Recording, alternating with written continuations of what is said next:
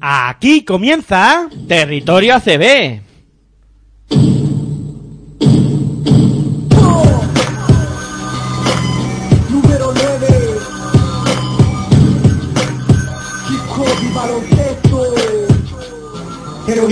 De la vida, no sabía Solo dormía para esperar que llegara el día. Despertar para jugar, el balón me divertía. Me acompañó en mi infancia y mientras yo crecía ¿Quién diría que yo de niño optaría Por el balón de baloncesto y practicar el básquet noche y ¿Quién diría que de hip hop y baloncesto viviría Que por el básquet hasta el fútbol dejaría. En el aula de clase jamás me encontraría. Jugando básquet en el patio del liceo estaría Practicaba mañana y tarde para superarme En la noche un partido de MJ para motivarme Eran de dos, de tres anotaciones que hacían levantarme Tenía tiempo de negarme Hola, muy buenas noches, eh, bienvenidos a Territorio ACB. Una semana más aquí en Pasión por el Baloncesto Radio, turno para hablar de lo que pasa en la Liga Endesa ACB. Y bueno, primero de todo, pediros disculpas porque la semana pasada fallamos a nuestra cita habitual con todos eh, vosotros. Eh, al final, eh, por motivos de agenda y otras cosas, pues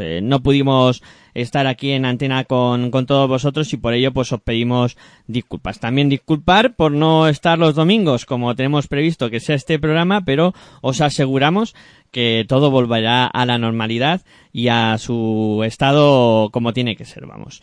Eh, recordaros que podéis escucharnos ahora a través de nuestra página web entre www.pasionprebancestoradio.com y también a través de los dispositivos móviles con nuestra aplicación que podéis descargar de manera totalmente gratuita Play Store.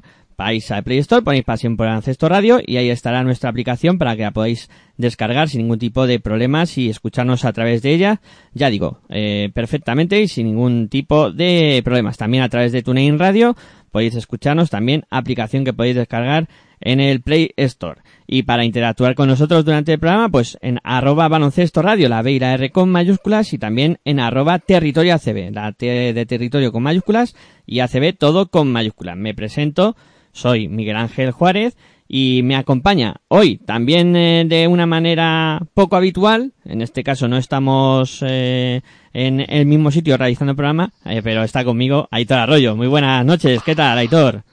Muy buenas noches a todos y todas y frías noches, ¿eh? La verdad es que por aquí, por zona, tierras alicantinas, frías noches y bueno, la verdad es que me encuentro bien, con ganas de hablar de, de baloncesto. Además, una semana entera sin, est- sin estar en las ondas, sin estar en, en la radio hablando de baloncesto y eso se echa de menos, ¿no? Claro que sí. Eh, cuando falta una esta cita o luego tiene gusanillo ahí, dice, bueno, he estado con mi gente ahí hablando de básquet, que es lo que me gusta, eh, viendo qué es lo que pasa en esta liga de esa ACB, que hay movimientos, hay cambios de entrenadores, etcétera. Bueno, muchas cosas esta semana y bueno, eh, dispuestos a primero, por un lado, a repasar lo acontecido en la jornada número 9 de la Liga Andesa ACB y también eh, hoy un programa un poco más fuera del guion habitual que, que solemos tener, que suele ser eh, repaso pormenorizado de todos los partidos, pues hoy vamos a hablar un poquito más de cómo está la liga, cómo está la competición una vez llegado al eh, Ecuador de la primera vuelta, eh, jornada 9 disputada y ya faltando 8 para que se cierre el primer eh, ciclo, que sería eh, los ocho equipos que van a estar en la Copa del Rey. Y como decía Sí, Hitor, con este sí, frío pero- que hace. Sí, Sí, pero perdona, eh, aparte, si nos descuidamos, nos quedamos sin entrenadores, ¿no? Porque eh, justo hay dos equipos que han aprovechado el parón por las por las ventanas para para de- deshacerse o despedir o desvincularse dos entrenadores de o en este caso dejar que em, pues en este caso, ¿no? Que los eh, bueno, en este caso que dos entrenadores no continúen en la Liga Andesa ACB, como son los entrenadores de Iberostar Tenerife y de Bilbao Basket, ¿no? sí, sí, eh, ya, por eso decía que muchos cambios y, bueno, mucho movimiento y dos entrenadores que ya no están con nosotros. Eh, hay que dar la bienvenida a Fossi Kasikaris y a Vlado Mircik. Eh, que se hace cargo de, de Bilbao Basket y Kasikaris que coge el mando de la nave de Iberostar Tenerife, que luego pues eh, comentaremos un poquito, ¿no? Porque mm, a mí no me parece que estuvieran las cosas tan mal como para cambiar de entrenador en, en ambos equipos. O por lo menos creo que la responsabilidad de lo que estaba pasando no era de los técnicos. Pero claro, eso es mi opinión. Cada uno En tiene este- la suya. En este caso, Bilbao eh, ya ha encontrado, en este caso, sustituto. Sí, Vlado Mersic. Eh, acaba de saltar la noticia, además, en el día de hoy. Y bueno, un eh, técnico que fue jugador. eh, por allá por los años, eh, por final de- del 90 y principio de 2000, de equipos como Unicaja, por ejemplo, donde eh, se hizo con una Copa Korak. Pues ahí, ahí está. Ese va a ser el entrenador que se haga cargo de, de la nave de- del conjunto de, de Bilbao Basket. Bueno, pues una vez dicho esto y aunque sabemos que vosotros conocéis los resultados de sobra de lo que aconteció en la jornada número 9 de esta Liga Endesa C, pero creo que eh, es nuestra obligación recordar y repasar lo acontecido en esa jornada 9 de la Liga Endesa C. Vamos con los resultados.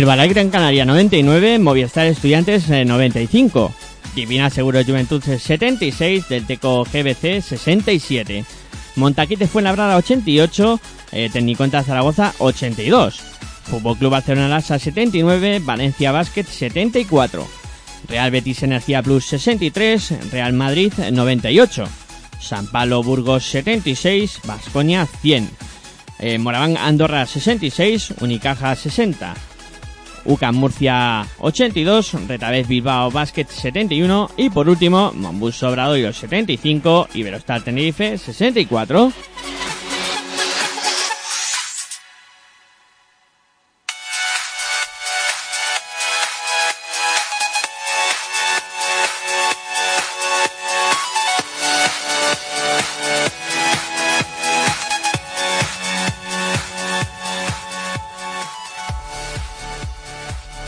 Y una vez conocidos los resultados, vamos con la clasificación de esta Liga Andesa CB. Después de nueve jornadas disputadas, la clasificación está como sigue. Real Madrid primero con eh, ocho victorias y una derrota.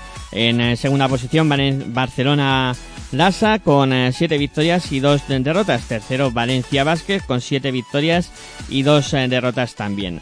Eh, le acompaña también con siete victorias y dos derrotas. En cuarta posición, Monbus Obradoiro. Y en quinta posición, Montaquite de Fuenlabrada. En sexta posición, con eh, seis victorias y tres derrotas, está el Herbalife Gran Canaria. Séptima posición para Basconia, con cinco victorias y cuatro derrotas.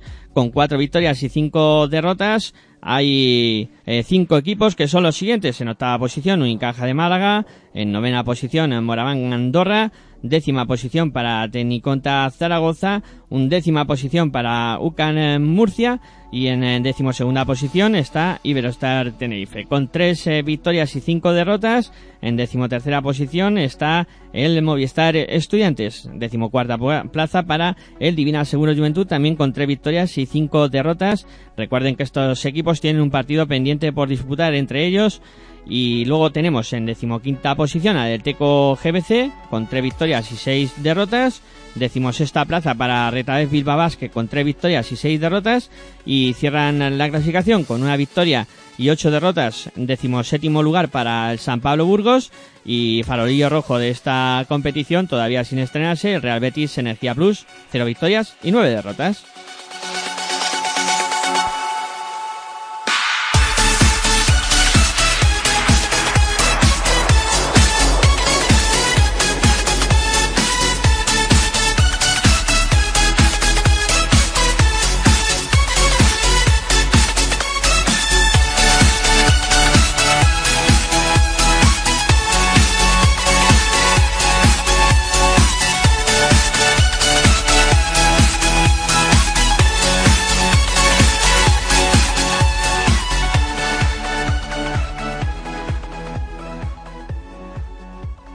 Bueno, pues ya hemos eh, repasado numéricamente lo que dio de sí esta jornada 9 de la Liga Andesa ACB, eh, cómo está la clasificación y ahora eh, no va a ser un muy extenso, pero sí que vamos a hacer un pequeño, una pequeña valoración eh, de lo que nos ha parecido esta jornada y cómo se ha desarrollado la misma. Para mí, lo primero que, que quiero destacar son las victorias contundentes de tanto de Real Madrid como como Vasconia fuera de casa.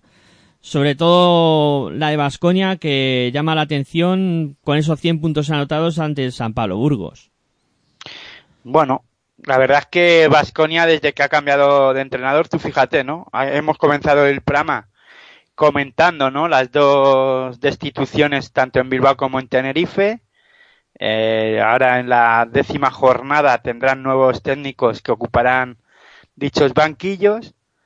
Y tenemos eh, también destituciones anteriormente que han habido en, en Vitoria, en el equipo vasconista, en Vasconia, que es del equipo que, que has comentado tú, esa victoria entre San Pablo de Burgos y la de Real Betis, ¿no? Eh, la baja de, de, Alejandro Martínez por Oscar Quintana, eh, en la que quería comentar, ¿no? En la que vemos como un entrenador como Pedro Martínez coge a Vasconia pues sin rumbo o en un principio sin rumbo con la llegada de Pablo Prigioni o con el inicio de la temporada de Pablo Prigioni, pero le ha cambiado la cara.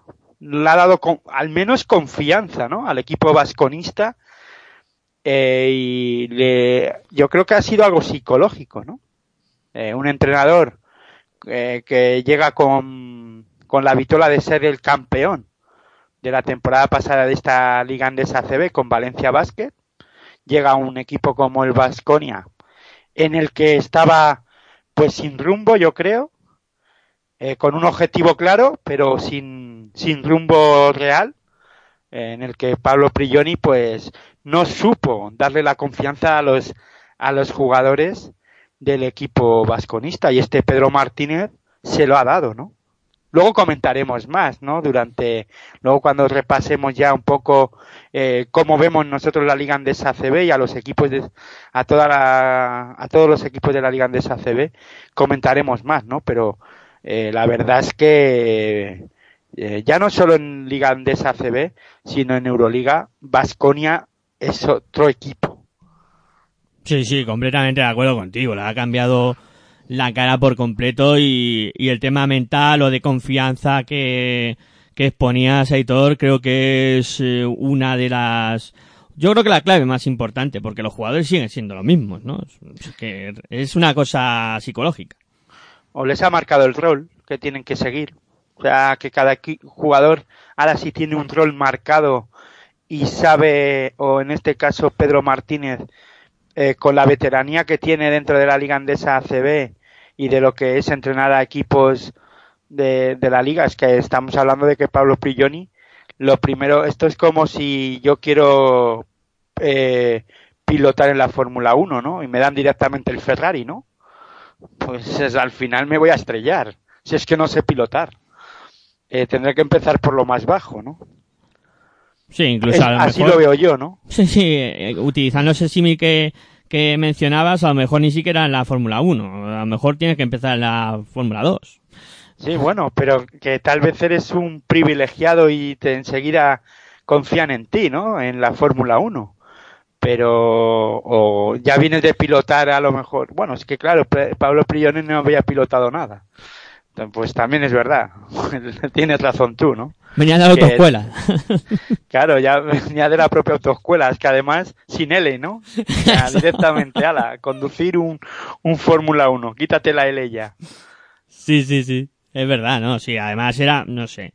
eh, ya lo hablamos en su momento, lo de Prigioni y el equipo, que, que incluso los nervios, ¿no? Que, eh, y lo que tú decías del rol. El rol de cada jugador ya sabe lo que tiene que hacer, no se vuelve loco la pista y la cosa de verdad que funciona mucho mejor para Vasconia. Sí, sobre todo por eso mismo que está, has comentado tú también, el propio nerviosismo de Pablo Prigioni de no saber, a lo mejor, no, no que él no lo tuviera claro, porque ya lo hemos, ya lo comentamos, ¿no? Que él, claro, ten- seguro que sus ideas están claras. Lo que no ha sabido es tras- transmitírselas a sus propios jugadores y les ha, en este caso, eh, pues más que, pues les ha, les ha, pues no nervio, no, no es ponerle nerviosos, transmitido, eso, mejor dicho. Eh, les ha transmitido nerviosismo al final, ¿no? A los propios jugadores. Es lo que yo pienso, ¿no?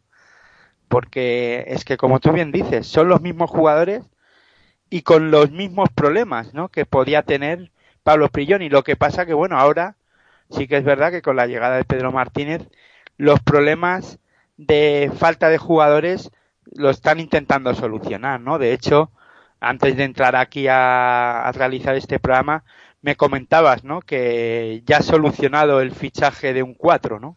Kevin Jones, sí señor, eh, llega a la disciplina del conjunto vasconista, andaban algo flojos en esa posición. Tras la lesión de Diop, además eh, se aumentaba el problema interior que, que, tenían y ahora la contratación de Kevin Jones, eh, que viene de, de Cedevita, el año pasado estaba en Cedevita, eh, con experiencia en equipos europeos y bueno, veremos a ver qué rendimiento, un jugador americano que, que también tuvo experiencia en NBA, unos 30 partidos aproximadamente eh, disputó eh, allá al otro lado del charco y bueno, veremos a ver cómo funcionan porque esto luego son eh, jugadores que fichan como temporero además para dos meses y, y veremos a ver si es el jugador al final que necesita Vasconia y tiene la opción de, de ampliar el contrato evidentemente hasta final de, temporada. Y... La duda que me queda, la duda que tengo es, ¿viene como cuatro o viene como cinco? Como cuatro. Viene como cuatro. Porque, si viene como cuatro y convence en este caso a Pedro Martínez, tendrá, yo creo que tendrá más visos de quedarse, o sea, tendrá más posibilidades de quedarse en la disciplina vasconista que si es de cinco. ¿Por qué? Porque si es de cinco viene a sustituir la baja de Diop. Correcto. Si viene, si viene de cuatro, bueno, pues viene más a, a, ocupar, a reforzar, ¿no? Esa posición. Aunque, bueno, pues tal vez eh, vayan a aprovechar que Diop está lesionado para meterle de cinco, que pueda ocupar esa, esa posición también para relevar a Boyman, ¿no? Eso es, sí, es otra de las variantes que, que va a tener a partir de ahora Pedro Martínez en, en su equipo. Además, eh, fíjate que han fichado un jugador que evidentemente puede jugar Euroliga porque no ha disputado partidos esta temporada eh, con ningún equipo de Euroliga y, les va a servir también para, para ayudarles en esa faceta. O sea, lo han fichado con intención de quedárselo hasta final de temporada. Luego ya veremos, que a lo mejor no termina de convencer a Pedro Martínez y, y acaba yéndose fuera antes de tiempo eh, comentaba las dos victorias, las dos únicas victorias de equipos visitantes. Esta de Vasconia y la del Real Madrid ante el farolillo rojo. Evidentemente la, la distancia era abismal entre el, el, líder de la competición, el Real Madrid y el Real Betis Energía Plus y, había muy poco espacio para, para la sorpresa en, en, este partido. Bueno, un equipo, el Real Betis, que como comentaba, ¿no? También. Es que hemos ido a, a empezar a hablar de dos partidos y de dos equipos que han cambiado eh, de entrenadores, ¿no? Y en este caso, Real Betis, pues en este caso todavía Oscar Quintana, a pesar de la llegada de un jugador como el base eh, Draper, Dantoyan Draper, gran fichaje del Real Betis, que le va a dar, como comentamos también, no sé si lo comentamos en el programa anterior, en el territorio ACB anterior, y si no lo comentamos, creo que lo comenté contigo fuera de micrófono. Fuera de micrófono, sí. Estoy seguro que Danto, eh, Draper viene a, aparte a darle, en este caso, veteranía al equipo y, y eh, le va a dar también mucha defensa, defensivamente, aunque ante el Real Madrid ha recibido 98 puntos, ¿no?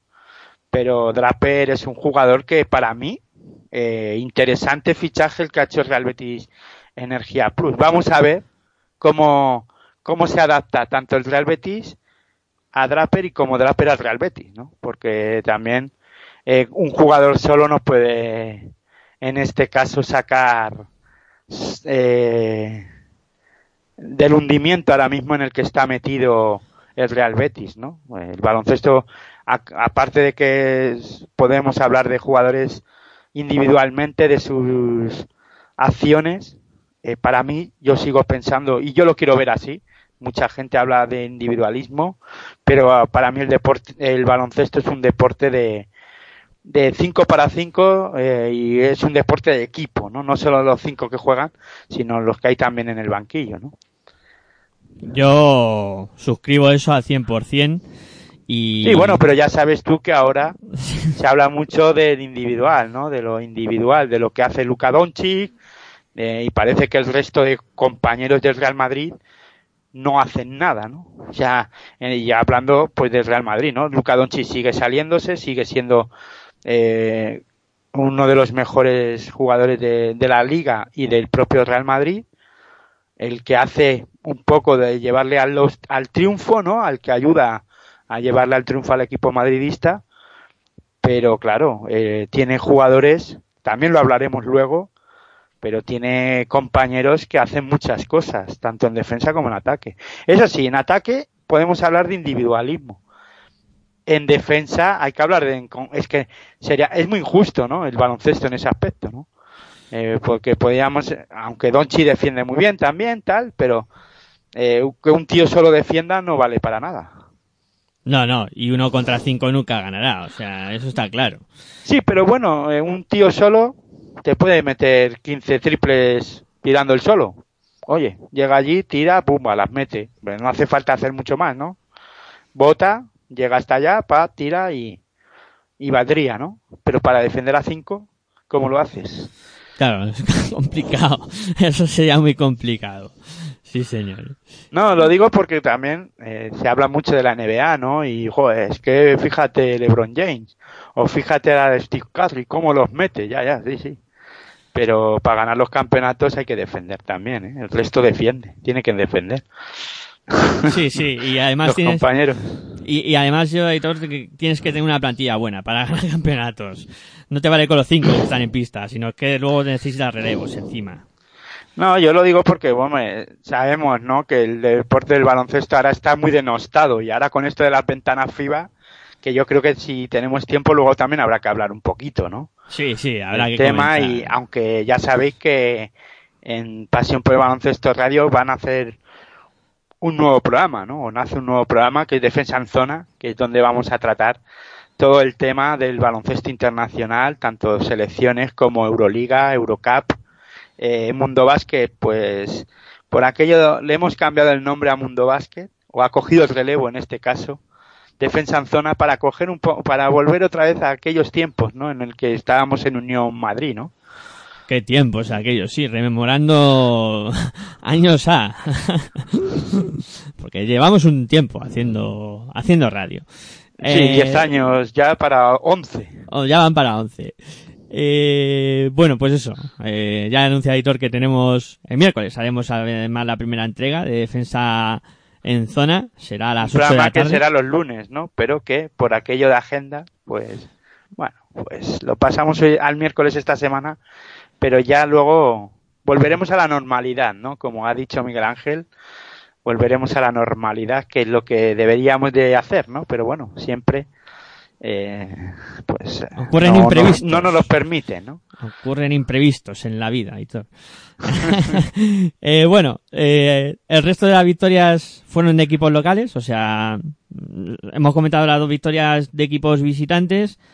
El resto de, de partidos acabaron con victoria local, eh, destacando la de los dos equipos que están llamados relevación, revelación. Revelación. Ahí estamos. Eh, si no cambiamos el nombre de, o sea, el, el, lugar de las sílabas, va mucho mejor la cosa. Eh, Fuenlabrada y Obradoiro que siguen ganando y que con las victorias que han cosechado dan, eh, ponen casi pie y medio en, en Copa. Sí, la verdad es que ahora mismo, tanto, veremos a ver ahora el parón después de las elecciones, ¿no? Va a ser interesante adaptarse y ver eso que ocurre, ¿no? Eh, es algo que, que se ha hablado mucho y que lo vamos a ver ahora, ¿no? Incluso, joder, pues una excusa más para los entrenadores que pierdan en, la, en esta jornada 10, ¿no? Claro, claro. El, el parón de la FIBA. O sea, yo creo que, bueno, veremos a ver, ¿no? Si tanto Montaquí Fuenlabrada como, como Bradoiro, a ver cómo reaccionan, ¿no? Después de este, de este parón, pero victorias importantísimas, sobre todo esa de Montaquí Fuenlabrada ante Tecniconta Zaragoza, que después de volver a ganar en, en pista de estudiantes en Fuenlabrada en la jornada 8, pues llegaba a su pista a intentar romper una mala racha eh, cuando perdió contra Obradoiro, ¿no? hay que recordar que, que Fuenlabrada comenzó bien la liga con cinco victorias consecutivas, si no me corriges, y después tuvo dos derrotas seguidas, ¿no? Después se rompió esa racha, la rompió contra Estudiantes y la y la consiguió y la ha conseguido eh, ha roto la mala racha que tuvo contra Obradoiro o una derrota, mejor dicho, no mala racha en el partido con, que se enfrentaron Montaquí Fuenlabrada y, y Obradoiro en el Fernando Martín de Fuenlabrada. En este caso, Montaquí Fuenlabrada gana un tenis contra Zaragoza en el que especial partido para los de para J. Cuspineda, ¿no? En el que, bueno, un equipo en el que la clave, mejor dicho, perdón, la clave del, del partido estuvo en los tiros libres finalmente, ¿no? Partido muy, muy igualado. Buen comienzo de Montaquín fue en el primer, en el primer cuarto y yo diría que parte del segundo cuarto y si no me corriges y luego ten en cuenta Zaragoza gran tercer cuarto, ¿no? Luego ya eh, en el último cuarto Montaquí Fuenlabrada estuvo mucho más acertado que Tenin contra Zaragoza, sobre todo desde la línea de, tiros libres, cosa que, que Zaragoza no estuvo nada bien, ¿no? Sí, mira que lo anunciabas tú durante la retransmisión, que este partido lo contamos aquí en Passing por Ancesto Radio, que iba a ser muy importante el tema de los tiros libres y al final a Zaragoza le, le pasó factura eh, eh, fallar tanto, sobre todo sus jugadores interiores, pues ahí con Dragovic eh, y con Barnado, pues al final acabaron sufriendo esa derrota en, en un partido que fue muy muy igualado. Y Obradoiro que siga lo suyo. ¿Perdona? Y Obradoiro que siga lo suyo, decía. Sí, pero antes de eso, yo creo que había que decir también del partido de, tanto de, de Montaquí verdad como de Iten contra Zaragoza de, ese de este partido que yo creo que la clave también fue la baja de Alex Suárez, ¿no? que solo pudo disputar seis, seis minutos, eh, que recibió un golpe en dicho, en dicho partido y no estuvo, vamos, no pudo entrar más a, jugar y creo que ahí Teni contra Zaragoza lo notó, ¿no? En el juego interior la baja de Alex Suárez fue importante. Correcto, sí. No tenía yo por aquí anotado lo de Suárez, pero sí es verdad eh, que se lesionó, eh, que tuvo ese golpe y al final no pudo continuar. Eh, y, fue otro de los de los puntos, en este caso claves de, del partido y de y de esa derrota de del conjunto Maño. Eh, y luego decía que Obradoiro siga lo suyo también con siete victorias y, bueno, espectacular. Pues sí, la verdad es que, bueno, ya nos sorprende, ¿eh? O sea, yo al principio ya después de las cinco jornadas estas que yo eh, siempre pongo, a mí ahora ya no me sorprende tanto, ¿no? Sobre todo después de verle jugar eh, ya en varias ocasiones, sobre todo la que pude seguir in situ en la pista del Fernando Martín de Fuenlabrada. Yo ya lo de, lo de en este caso lo de Obradoiro, no me sorprende, no me sorprende nada, ¿no?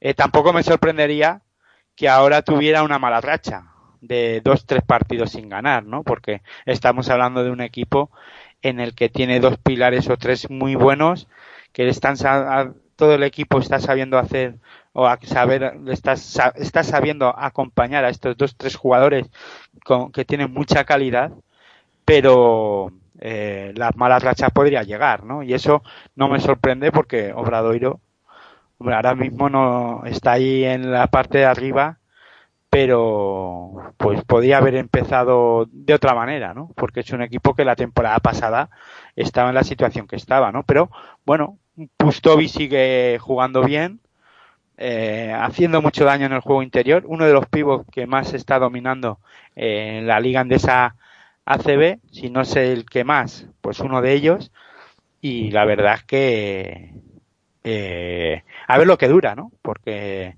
ya te digo, esta jornada número 10 va a ser clave, ¿no? claves te quiero decir después del parón de la liga, ¿no? Sí, sí, sí. Eh, yo ahí, eh, después de eso de, de 15 días sin, sin tocar la pista los equipos de ACB, puede haber más de una sorpresita esta, esta jornada. Eh, también hay que comentar, pues, la victoria en el, en lo que podíamos denominar el partido de la jornada del, de Fútbol Club Barcelona ante Valencia Basket, sufriendo, pero al final eh, consiguiendo una victoria importante también los de los de Sito Alonso, eh, que parece que van eh, cogiendo el aire de nuevo a la competición y, cada vez parecen más sólidos. El partido de la jornada, ¿no? Podríamos catalogarlo, ¿no? O al menos el más destacado de los equipos, aunque a mí ya sabes que no me gusta utilizar ese término, ¿no? Porque destacados o importantes son todos, pero bueno, en este caso para lo, para aquellos que son que les gusta ver partidos o duelos de los de equipos llamados hasta estar arriba, tanto Barcelona que ahora mismo se ha puesto segundo al, y al ganar al Valencia Basket, tanto eso como el Valencia Basket que es tercero, pues estamos hablando de dos equipos de Euroliga además, ¿no? Que, bueno, victoria importante para el Fútbol Club Barcelona Lasa. Después de que, de que se ha hablado mucho, ¿no? De la crisis que, que ha tenido en la Liga Andesa CB. Fíjate, bendita locura, ¿no? Del baloncesto en este caso, con esas dos victorias consecutivas ante equipos de eh, la Liga Andesa CB que están disputando Euroliga ante el Real Madrid y Valencia Basket, ¿no? Sí, que le dan eh, confianza y moral y, reafirma un poquito el proyecto que estaba ahí, que además dedicamos una parte del programa de, análisis al, conjunto Blaugrana y parece que bueno que ha vuelto a remontar el vuelo el conjunto de, de Sita Alonso. Sí, sobre todo de la mano de Kevin Serafin, ¿no? Yo creo. Eh, ahí que eh, Serafin eh, parece que, le está cogiendo el aire, el aire, ¿no? A esto de, jugar Euroliga y de jugar luego en Liga Andesa CB y exigiéndole, ¿no? Que también tiene que hacerlo bien aquí en la en la eh, en la Liga Andesa CB, perdón, se me venía a la cabeza lo de la Euroliga y lo está haciendo muy bien. O sea, es que además a mí me está encantando. Luego, si quieres, lo comentamos, ¿no? Pero es que a mí Kevin Sarafin me está encantando sobre todo porque no hay ahora mismo arma para defenderle. O sea, no hay jugador que creo que le pueda defender. Tiene un tiro de 4 o 5 de media distancia muy bueno. Y eso que, que si escucha, si escuchamos hablar eh, a la gente, ¿no? Que se dedica ahora, fíjate que a mí es que, ya sabes, yo soy muy escéptico de todo eso, aunque, eh, sabes tú, tú todo lo contrario, ¿no? Tú eres más echado para adelante ya, lo que pasa es que yo sigo pensando que el baloncesto es deporte igual que todo, que ahora mismo, y se está hablando mucho, ¿no? De la, de la eh, estadística avanzada, ¿no? Y, y he oído, ¿no? Y no sé, mucha gente ahora, bueno, pues eh, habla de ello y sobre todo aplicado al baloncesto, ¿no? Es otro tema, ¿no? Que podíamos analizar otros días, ¿no? La verdad es que eh, deberíamos de, sentarnos un día tomando un café y grabarnos, ¿no? Y comentar este tipo de cosas, ¿no? Sería un, un análisis bastante bueno y una y un debate interesante hablar de ello, ¿no? Comentaban, ¿no? Que podía desaparecer, ¿no? Un poco el lanzamiento desde media distancia, ¿no? Eh, porque se saca más productividad según la, estadística avanzada, lanzando desde la línea de tres. Eh, y luego, aparte de eso, pues jugar más por dentro, ¿no? Y el tiro de media distancia es como que se está abandonando, ¿no? O que se podría abandonar. Sí, claro. A ver, los estudiosos, eh, primero tomo nota de ese café, que me parece buena idea. Hablar tomando un café y, y grabando. Sí, tranquilamente. Te quiero decir que sin el, vorágine, ¿no? De que incluso eh, deberíamos de, no de abandonar, de huir un poquito, ¿no? Eh, tal vez de, de tantos resultados y hablar un poquito más del tema del juego y bueno, es interesante, ¿no? Lo que pasa que es algo que, una reflexión que tú también me has comentado antes de entrar aquí, ¿no? Al final, el resultado te hace un poco ver, no sé cómo me lo has dicho, ¿no? Eh, eh, bueno, no me acuerdo. Los aspectos del juego determinan el resultado final. ¿Perdona? Que los aspectos del juego, cómo se desarrolla el juego y qué es lo que va pasando en cada momento de partido, al final determinan el resultado. Eso es. Lo que pasa que en baloncesto, un tiro libre te puede hacer perder un partido, ¿no? Pero bueno, llegar a la consecuencia de que ese partido vaya muy igualado y que por un tiro libre pierdas, ¿no? Sí, pero eso, como Es- dicen los técnicos, son los pequeños detalles. No, no, no, pero digo que eso también sería interesante analizarlo, ¿no? Cómo se ha llegado hasta, hasta ese momento del partido, ¿no? Sí, claro, tiene su importancia también. Y para ir cerrando un poquito el, lo que es eh, hablar de la jornada, eh, y luego nos No, y ojo, ojo también en el Fútbol Club Barcelona Lasa, perdona, a Sanders, que está cogiendo onda también, ¿eh? Sí, sí, sí. Yo, a mí me gustó mucho ya en el partido contra el Madrid y creo que es eh, uno de los eh, jugadores que estaba por descubrir y que poco a poco vamos a ir viendo más cosas buenas de él. Eh, juega muy bien al poste bajo, eh, es, tiene muy buena visión de juego, o sea, no es de esos jugadores que se empeñen en, en generar su jugada y olvidarse del resto del mundo, no. Este es los que juegan en equipo y al final acaba buscando siempre la mejor opción para, para su equipo. Y a mí me gusta mucho. Y luego del Valencia habría que analizar bastantes cosas, ¿no? Lo que pasa que tenemos, durante la temporada tendremos tiempo, tanto aquí en territorio ACB como en defensa en zona, porque volvemos a lo mismo. No es lo mismo, sigo pensando, los equipos que juegan Euroliga, eh, no, es, el mismo equipo el que juega en la Euroliga como el que podemos ver luego en la Liga Andesa ACB.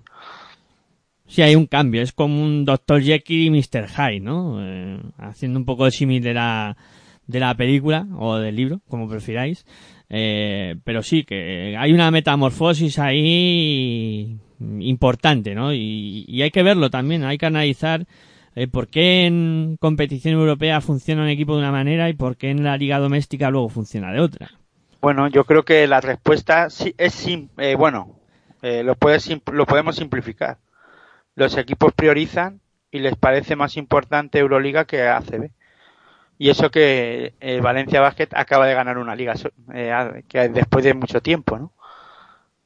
Sí, sí, que a lo mejor, como tú comentas, eh, da más caché ganar CSK y, el dinero que te pueda caer en Euroliga que eh, la repercusión que puede tener ganar una liga CB, en este caso como hizo Valencia esta temporada.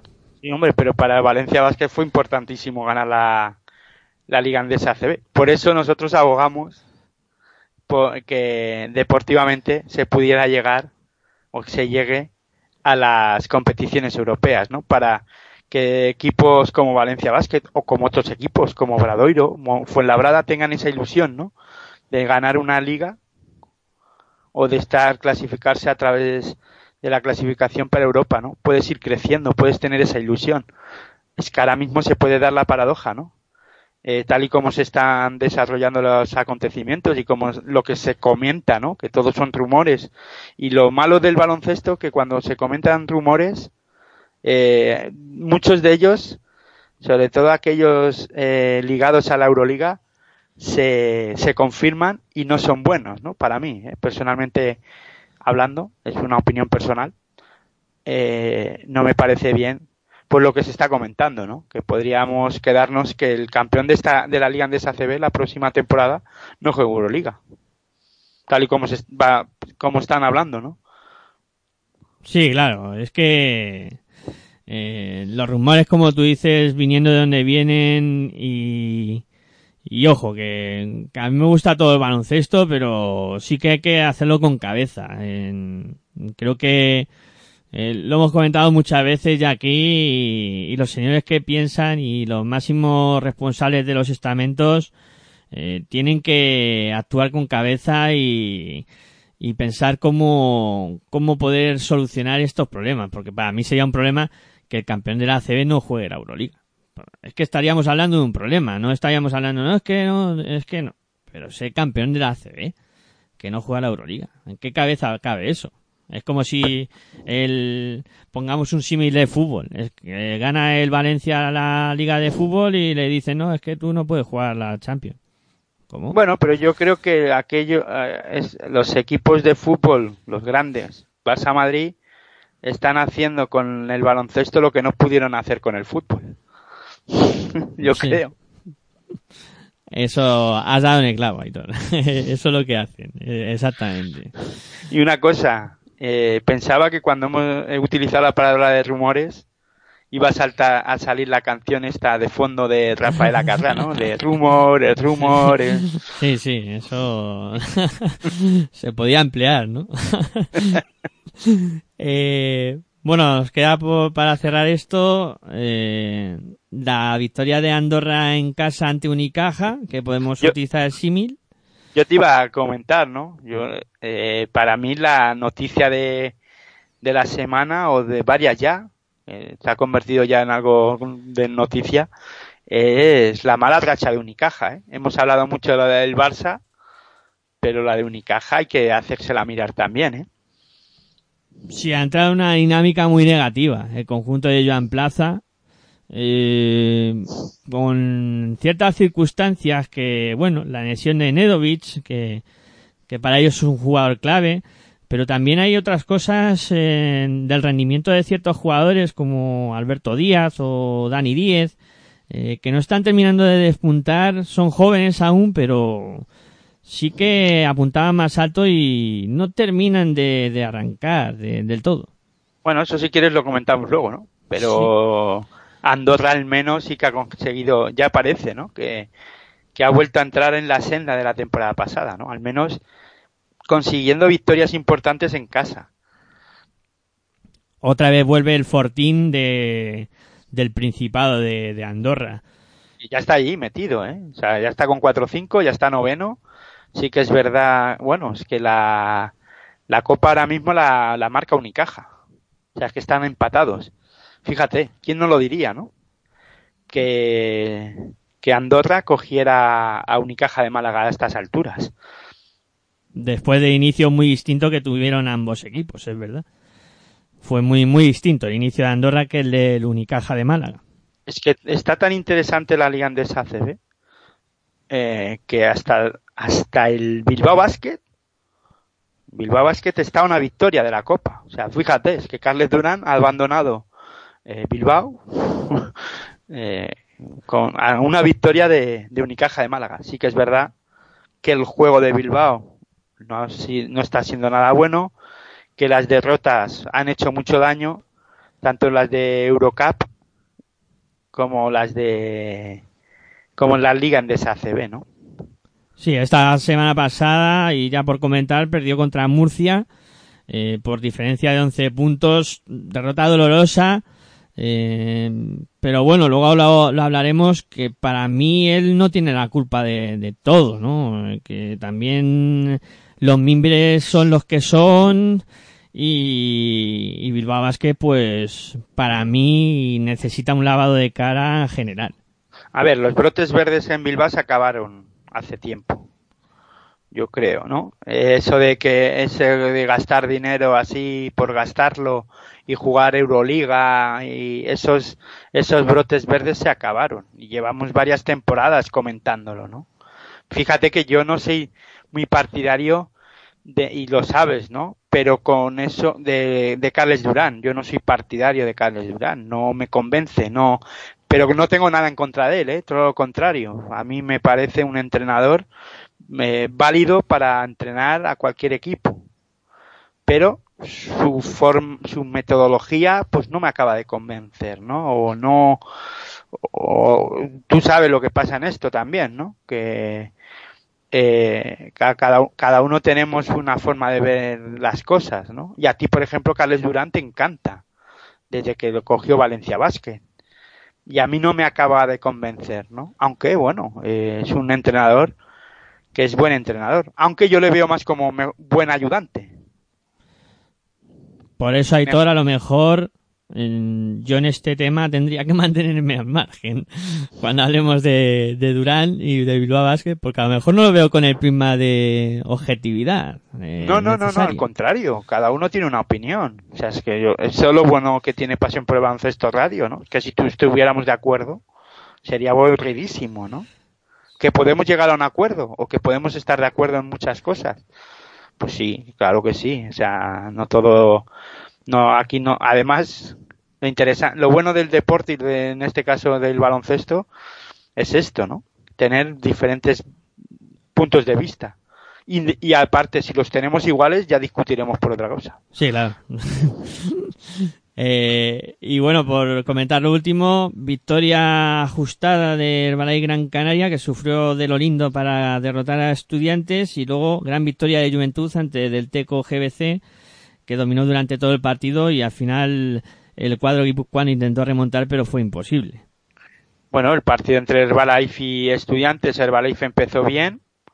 Parecía que el equipo canario tenía el partido resuelto y un arreón bueno de, de Movistar Estudiantes mm, se volvió a meter en el, en el partido y estuvo a punto de hacer la machada, ¿no? En el equipo estudiantil, que lleva muchas temporadas, yo creo. Habría que mirar los, los números, pero creo que lleva varias, pues unas cuantas temporadas sin poder ganar en, en, en las islas, ¿no? En este caso contra, contra el Balay Gran Canaria. Sobre, creo recordar que contra el Balay Gran Canaria hace ya varias temporadas que no es capaz de ganar. ¿Perdona? 11, 11 que eran las temporadas que llevaba sin ganar estudiantes. En, contra Balay. Sí, Porque contra Iberostar sí recuerdo alguna, ¿no? Sí, sí, contra En las últimas temporadas.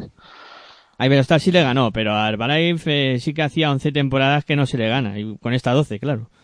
Sí, eh, una cosa, que nos disculpen los oyentes si en algún momento eh, hay algún pues que Miguel Ángel o yo me meto en su o le piso a él o él me pisa a mí, porque el retardo de internet es lo que tiene, ¿no?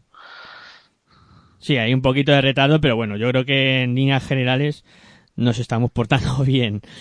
Eh, y bueno, eh, lo de Juventud, que victoria importante, Impresi- ¿eh? Impresionante. Lo de Divina Seguro Juventud y lo de Diego Campo impresionante. Yo me quito el sombrero, de verdad. Un equipo en el que está hecho con retales o con jugadores que a lo mejor en otras temporadas no no hubiesen apostado por ellos, por este tipo de jugadores, eh, pues chapó por ellos. Tanto por los jugadores por la cantera, que están tirando de cantera, y por jugadores jóvenes que han traído, que nadie conocía y que han descubierto, ¿no? Que estamos descubriendo, gracias a Divina Seguro y Juventud, aunque luego hay jugadores veteranos, ¿no? Como Sergi Vidal, el propio este pivot, el pivot americano. Jalen Jordan. Gerald Jordan, pero el resto, la mayoría, son jugadores muy jóvenes, ¿no? Y que estamos descubriendo a la vez que, que los han descubierto Divina Seguro y Juventud.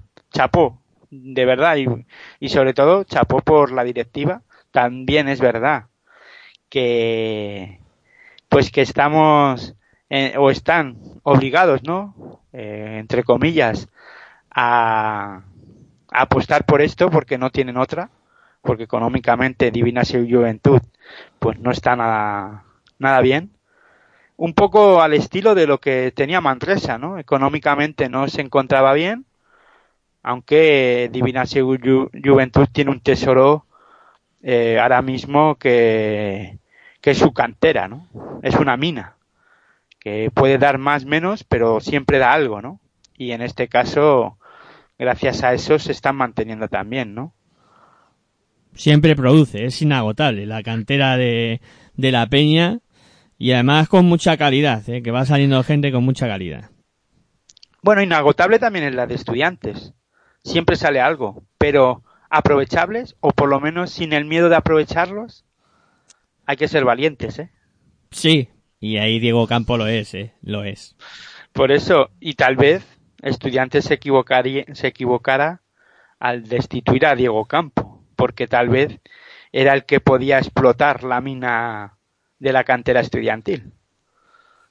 Yo ahí siempre tendré la teoría de que no se tuvo la paciencia suficiente.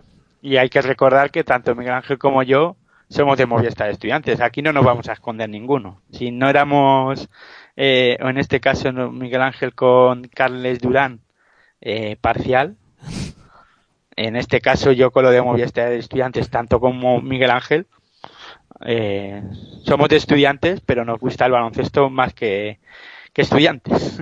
Claro, este claro caso. que sí. Gracias a estudiantes aparecimos en el mundo del baloncesto, ¿no? Eso es. Bueno, pues... Entonces, ¿qué es? ¿Antes el huevo o la gallina? mm, para mí, para mí no se tuvo la paciencia necesaria en, en su momento. Eh, el año pasado Diego Campo empezó mal. En Juventud se le supo eh, aguantar, o a lo mejor, como tú dices, condicionado porque no había otra. Y no Yo creo que una cosa lleva a la otra, ¿no? Al final le sale bien. Pues sí, puede ser, ¿eh? Puede ser.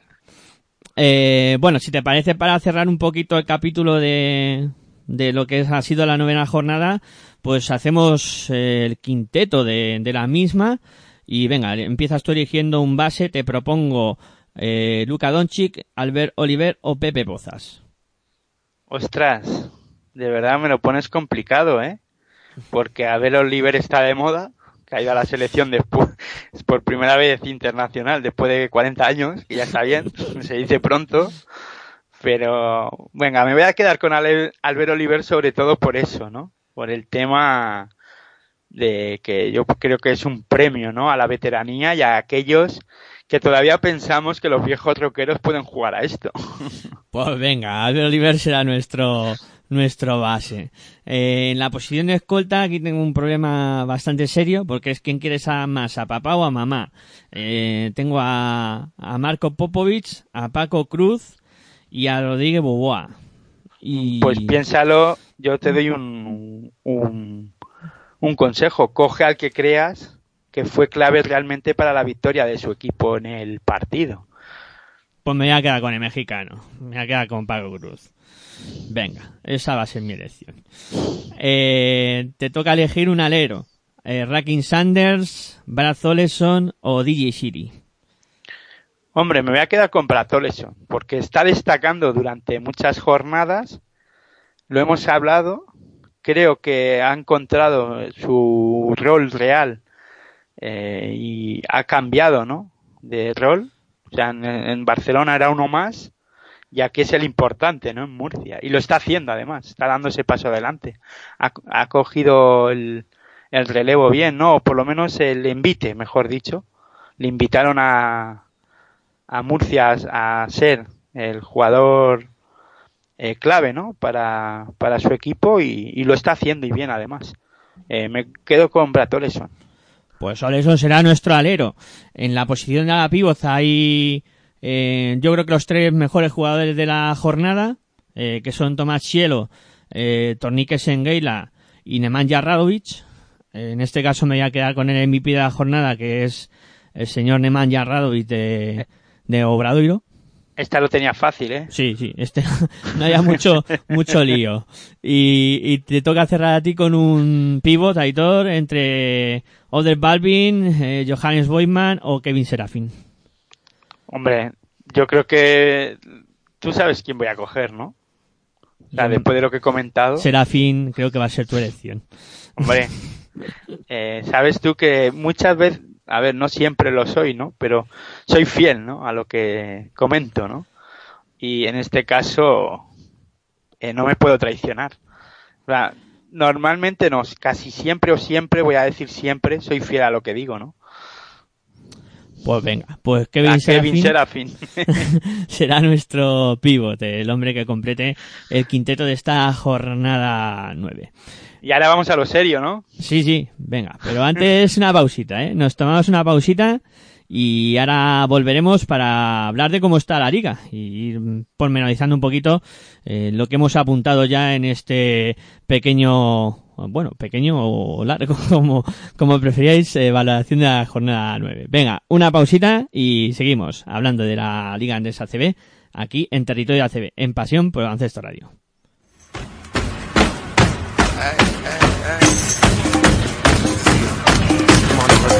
Estás escuchando tu radio online de baloncesto. Pasión por el baloncesto radio.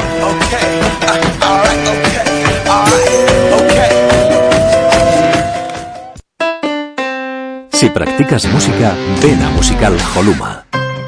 Musical Holuma. Venta de instrumentos y accesorios musicales, libros y partituras, material de sonido y amplificación. Todo lo necesario para cualquier nivel. También tenemos taller de reparación. Musical Holuma. En Valdemoro, Plaza Duque de Ahumada 9. Teléfono 91 895 41 22. 91 895 41 22. También artículos de regalo en Musical Holuma.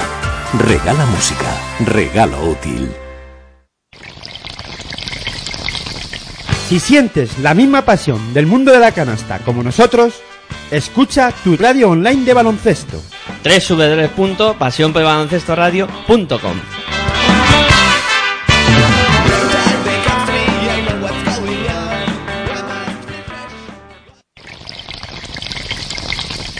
Si sientes la misma pasión del mundo de la canasta como nosotros, escucha tu radio online de baloncesto.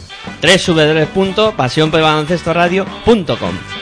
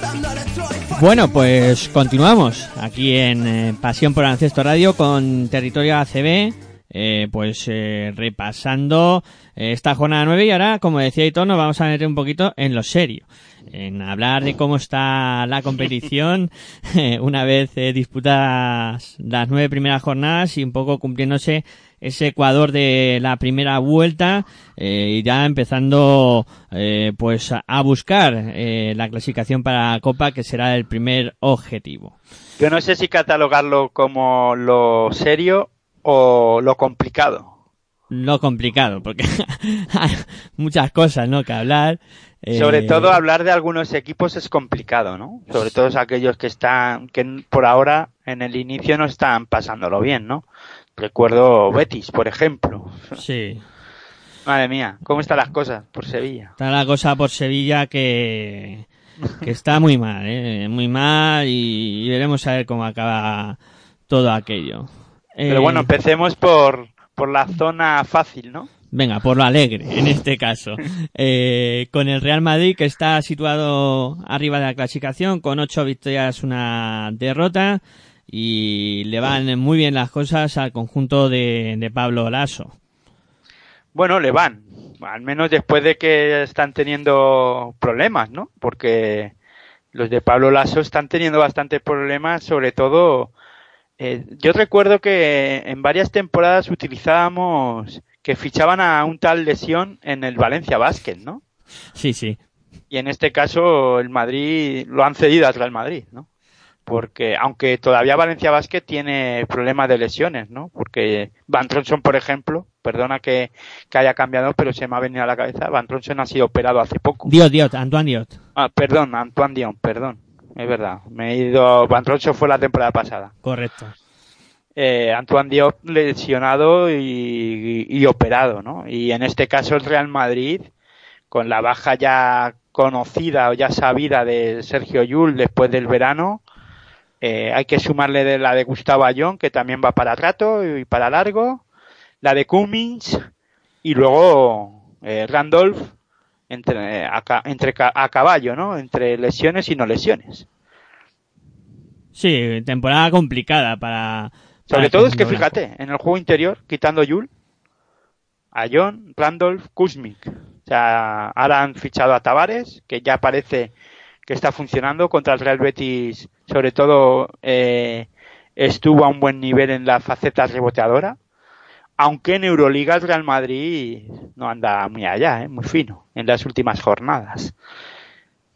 Sí, Europa te castiga, ¿no? Y en este caso las lesiones son muy importantes y, y hasta que Tavares se acople del todo al juego, que sí que es verdad que, que está mejorando y que creo que está empezando a coger los conceptos, pero sí que le va a costar todavía un poquito más y, y en Europa pues esto se, se acaba pagando. Pues sí, o sea, lo que es lo que estamos hablando, ¿no? Que Europa, nos guste o no, para los equipos, para estos equipos es muy importante. O sea, y no utilizo, que no se me entienda mal este, nos guste o no. A mí lo que no me gusta es el formato que ha, o el, sí, el formato y la importancia que ha adquirido la Euroliga, ¿no? Para estos equipos. O sea, importancia tiene, debe de tenerla, pero es que, claro, eh, es fácil para Madrid y Barcelona, por ejemplo, eh, priorizar, ¿no? Priorizar, y tanto para Basconia, priorizar Euroliga o ACB. Es fácil, porque ellos la clasificación para dicha competición la tienen, Claro. por decreto. Sí, sí, sí. Es muy fácil priorizarlo así, ¿no? Incluso ya comentamos, ¿no? Que el Barça eh, comentó a sus jugadores que es la importancia para ellos es la Euroliga. Que la ACB es como, bueno, pues algo que está ahí. Algo secundario, sí, sí. Pues, ima- pues imagínate la Copa Rey entonces.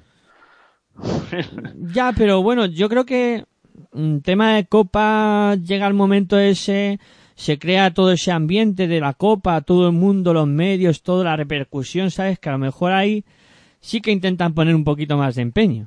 Más que la ACB, ¿no? Sí, yo creo que sí. Simpleme- Simplemente por los focos, ¿no? Mediáticos. Sí. A mí me da la impresión de que sí, que en este momento la Copa, en cuanto a que los clubes quieran estar y, cuando están allí llegar a, a la final y ganarla, creo que ahora mismo más que la CB. Pues sí. La verdad es que pensándolo fríamente podría ser así, ¿no? Habría que también para un café, da para otro café. Tú fíjate, los cafés que nos vamos a tener que tomar. Vamos a gastar todo grano de café de Colombia a este paso. Bueno, el caso es que hablando del Real Madrid, perdona, bueno, eh, en el juego interior con problemas, pero solventándolos, ¿no? Poco a poco, con Felipe Reyes jugando, claro, muchos más minutos, no tantos a lo mejor como a él le gustaría, ¿no? Tal vez, pero ya jugando algo más, ¿no? Porque hay que recordar que empezó sin jugar mucho al inicio de la temporada. Eh, y después, claro, bueno, el Madrid saca, saca los partidos. Eh, yo creo que nos debemos de fijar en los jugadores bajitos, ¿no? En los jugadores bajos o los a partir del del los del 3 para abajo, ¿no? Eh, tanto escoltas como bases, diría yo, porque eh, Luka Doncic no hace falta que, que lo comentemos más, ¿no? O, bueno, lo podemos comentar, yo sí no tengo ningún problema, eh, ojo. Eh, pero parece que solo juega en el Madrid Luka Doncic, ¿no? Eh, si abres el periódico de ya no solo los deportivos, sino los generalistas y hay casi siempre una referencia a lo que está haciendo un jugador de 18 años como Luka Doncic, que es excepcional y que bueno, que veremos a ver hasta dónde llega, ¿no? Eh, luego es verdad que aparte de Luka Doncic están funcionando muy bien Campazo, creo que eh, nadie esperaba, o al menos este, este inicio bueno de temporada. Ya no sé si utiliza la palabra inicio. Ya no sé si dejarla en desuso, porque ya llevamos unos meses, ¿no? De temporada.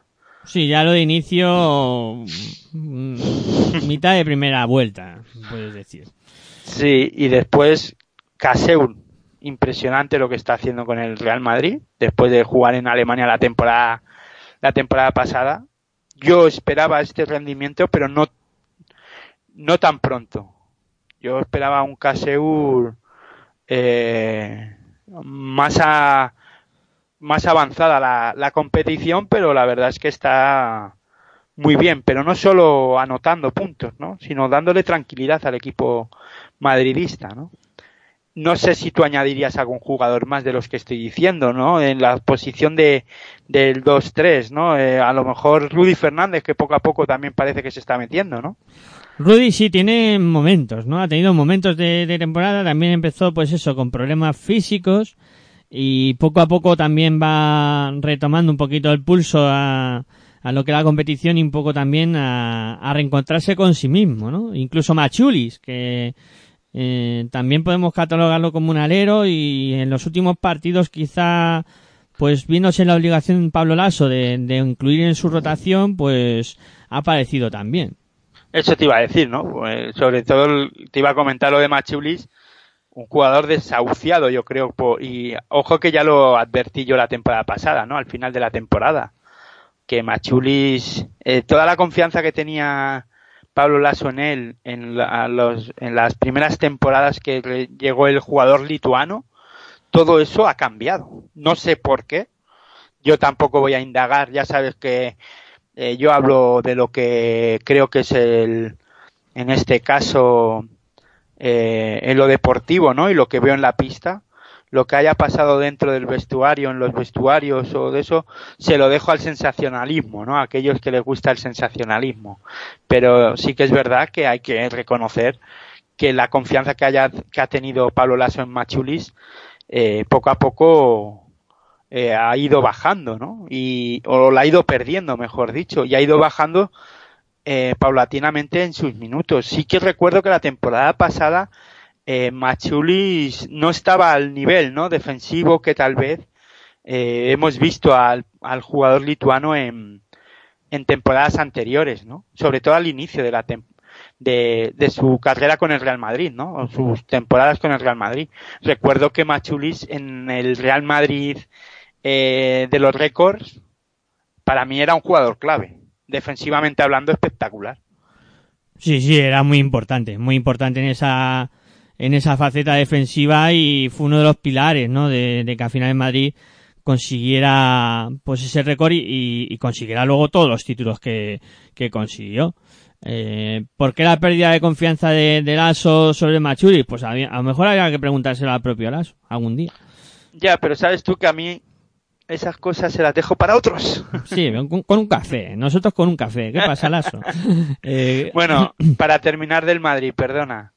Eh, Radler, eh, por ahora para mí, está pasando desa- desapercibido el jugador americano, que vino un poco a suplir la baja de, de Sergio Yul, más pensando en la posición de escolta, pienso yo, ¿no? Eh, y creo que se está, claro, es que eh, JC Carroll se lo está comiendo.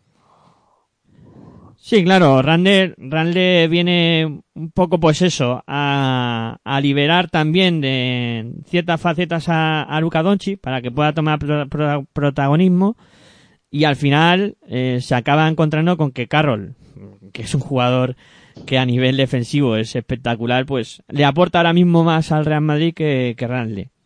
Es que tú fíjate, eh, tú no piensas, y es un debate que si quieres lo abordamos ahora, bueno, creo que lo vas a comentar rápido, ¿no? Pero tú no piensas, o, o crees, mejor dicho, a ver cómo lo planteo, ¿no?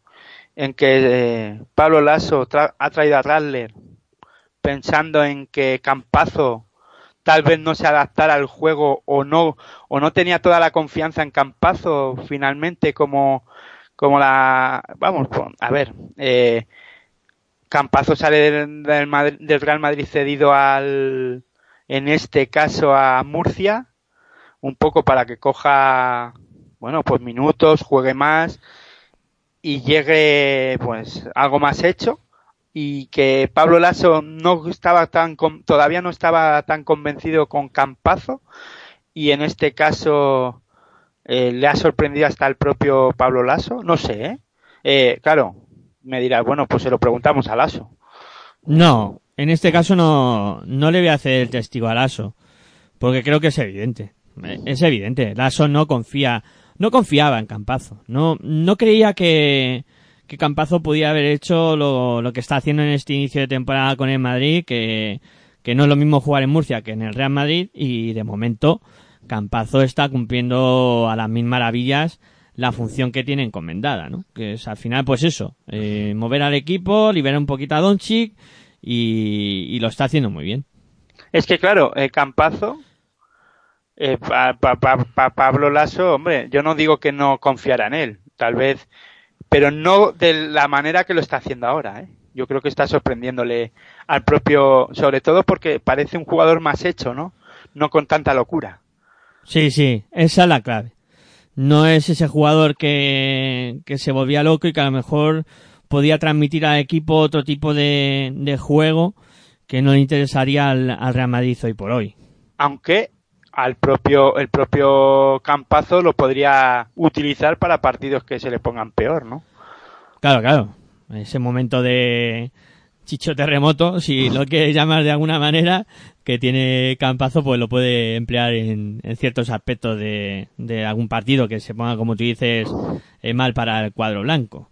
Lo interesante va a ser ver cuando llegue Sergio Yul a jugar otra vez. Ahí habrá que hacer hueco. Ranle saldrá, ¿quién saldrá? ya he puesto porque sea Ranle. Sí, o sí. Pero Radler eh, es un, un, un base escolta. Base escolta, sí, yo creo que sería él el jugador, en este caso, que pagaría el pato. No, le podrían hacer a lo mejor sitio por Machulis. Veremos, a ver. Sí, a- Interesante. A, lo mejor llevar a Casera a posición de tres también, podría ser, sí, sí. Hombre, pasar a Casera 3, eh, no sé si Caser, en Vasconia jugó alguna vez de 3. Alguna de tres jugó, sí. Entonces podría pasar a la posición de 3 porque con Rudy Fernández podría pues también, y con, es que claro, tiene a un jugador como Luka Doncic que puede jugar de todo. Claro, eso es lo bueno que tiene eh, Pablo Lasso en su plantilla, que tiene a Doncic y, y ahora mismo pues es un jugador que es muy polivalente y que cambia eh, un poco la filosofía de, de cualquier plantilla. Porque claro, eh, Lasso sigue apostando por darle minutos a, a Radonchik y a Justa. Entonces, no me no veo yo que saliera ser- eh, Santiago Justa para hacerle sitio a Radle.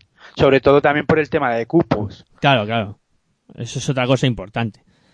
Justa es cupo y, ahora mismo Justa está en plantilla sí o sí.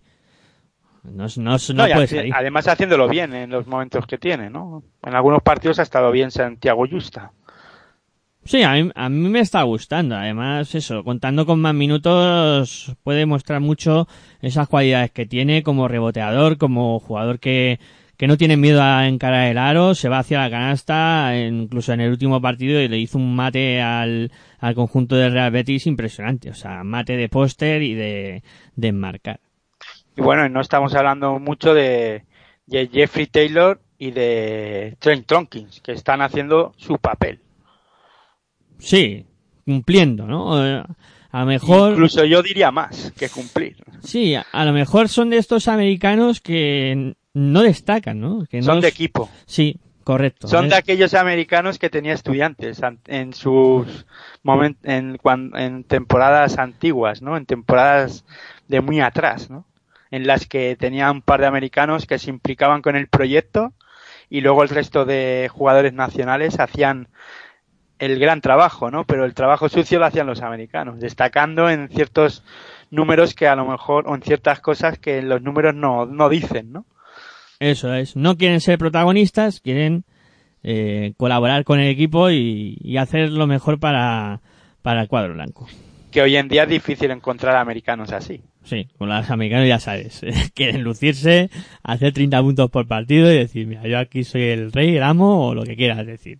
Bueno, yo creo que habría que pasar a otro equipo, ¿no? Porque Sí. si no, Sí, yo, yo lo que creo es que esto... esto se nos va. No, nos va a dar para dos entregas. Eso para empezar, que hoy no vamos Sí. a concluir todos los equipos. Entonces, Bueno, ya- si te parece, podemos partir la clasificación. sí, sí, hoy ya daremos hasta, pues eso, hasta el octavo noveno y en el próximo, en la próxima entrega, eh, el resto de equipos. O sea, sin ningún problema. Eh, hablamos ahora del Barcelona. 7-2, comentamos en su momento la crisis que parecía tener el conjunto de Sito Alonso, parecía entre comillas, ¿no? Porque los resultados, ya hablamos del tema Euroliga y un poco los resultados negativos que tuvo en la Liga Andesa CB y ahora parece que vuelve a remontar el vuelo como hemos dicho antes. Bueno, yo creo que es eso que se utiliza, ¿no? Dientes de sierra, ¿no? En esto del deporte. o esa montaña rusa, ¿no? Sube, baja. También es, es, es normal, ¿no? También ha tenido problemas de, de lesiones. Eh, ya la temporada pasada, eh, con el técnico, con Barsocas, eh, ya tuvo esos, esos problemas. El equipo eh, catalán, el, el Fútbol Club Barcelona Lasa, que hay que recordar que Barsocas ahora está en Hinky. Sí, sí. Se, me, se me ha venido a la cabeza y lo está haciendo muy bien allí Barsocas, ¿eh? O sea, sobre todo en Euroliga, claro, que es donde más, bueno, aunque también la BTB League, ya lo hablaremos en, en esto, en defensa en zona, pues el equipo de, de, Barsocas, perdón, eh, lo está lo está haciendo bastante bien. Y iba a comentar lo de, de- eh, o se me venía a la cabeza Sanders, ¿no? Que está haciendo que, que el equipo del Fútbol Club Barcelona Lasa, aparte de Kevin Serafín, crezca en defensa, ¿no? A mí, Sanders, yo ya lo tengo metido en el equipo de Supermanager. Eh, para Sí, pero mí- también sorprende, ¿no? Es un jugador que se faja defensivamente, o sea, anota y se faja y da ese nivel junto a Paul Rivas defensiva, aunque a mí Paul Rivas es mm, después de la lesión no me está no es ese Paul Rivas que es que eh, que me enamoraba cuando en el Fútbol Club Barcelona Lassa cuando antes de la lesión, ¿no? O que me enamoraba, no, que me convenciera, ¿no? Tanto. Yo estoy de acuerdo contigo. Pau Rivas, después de la lesión, no ha vuelto a ser ese jugador, ¿no? Incluso, mm, no sé si físicamente, después de una lesión tan importante como la que tuvo Pau Rivas, te puede quedar alguna secuela, ¿no? O, o incluso el propio miedo de decir, a ver si voy a volver a, a romperme de aquella manera, ¿no? Porque, claro, se ha tirado fuera de las canchas un año prácticamente y, y eso mentalmente también debe de influir y pasarte por la cabeza ciertas cosas. Y hablando de Sanders, otra vez, volviendo a Sanders, es que los números son claros. Recupera 15 balones en la liga. Es el jugador que más recupera. Sí, es que... El segundo que más asistencias reparte junto a Heutel. o sea, cuidado, ¿eh? Con Sanders. Estamos hablando de que ha encontrado, en este caso, el Fútbol Club Barcelona Lasa, una pareja perfecta de, de bases. Para mí sí. Para mí Sanders y Heurtel eh, están llamados a, a ser jugadores muy importantes para este Fútbol Club Barcelona Lassa. Y para la Liga Andesa CB. Y para la liga, sí, sí, sí. Para mí sí, ¿eh? Y lo de, y lo de Heurtel, eh, el nivel que tiene Heurtel es impresionante. O sea, a mí... ¿Podría ser la pareja de bases de la liga? Sí. Sí, sí. Yo sin ninguna duda, o sea... Lo más completo, ¿no? De, Lo más mismo. completo, sí, sí. Ahora mismo lo más completo. Eh, luego tienen a Presley, que... Claro, es que Sanders do- es base escolta, ¿no? Pero luego tienen a Presley, que es más base, pero sí que está... Este no... No termina de convencer, ¿eh? Incluso se hablaba de que le estaban buscando un poco las vueltas para, para que saliera. El, el Barcelona tuvo experiencia negativa con, con T-Rice el año pasado. Este año lo de Presi no les ha salido todo bien, pero sí que Heutel y, y Sanders sí que están más asentados. Claro, pero Sander está jugando más de escolta. Sí, pero en algún momento hace veces de, de, de base. Contra el Madrid lo hizo. Y Porque se claro, con Presley, si hablamos de Presley, perdón, eh, ahí ya entonces hay carencias en, el, en, el, en la dirección de juego en el Barça. Sí, porque ya te digo que lo de Presi no termina de convencer del todo. Y por eso Sanders está en algún momento eh, Sí, ocupando esa participa posición. más de base. Sí, sí. Pero porque también creo que Heutel no está teniendo una temporada muy regular. ¿eh? Está- con- parece, parece que ahora, ¿no? Está apareciendo, pero empezó un poco dubitativo también.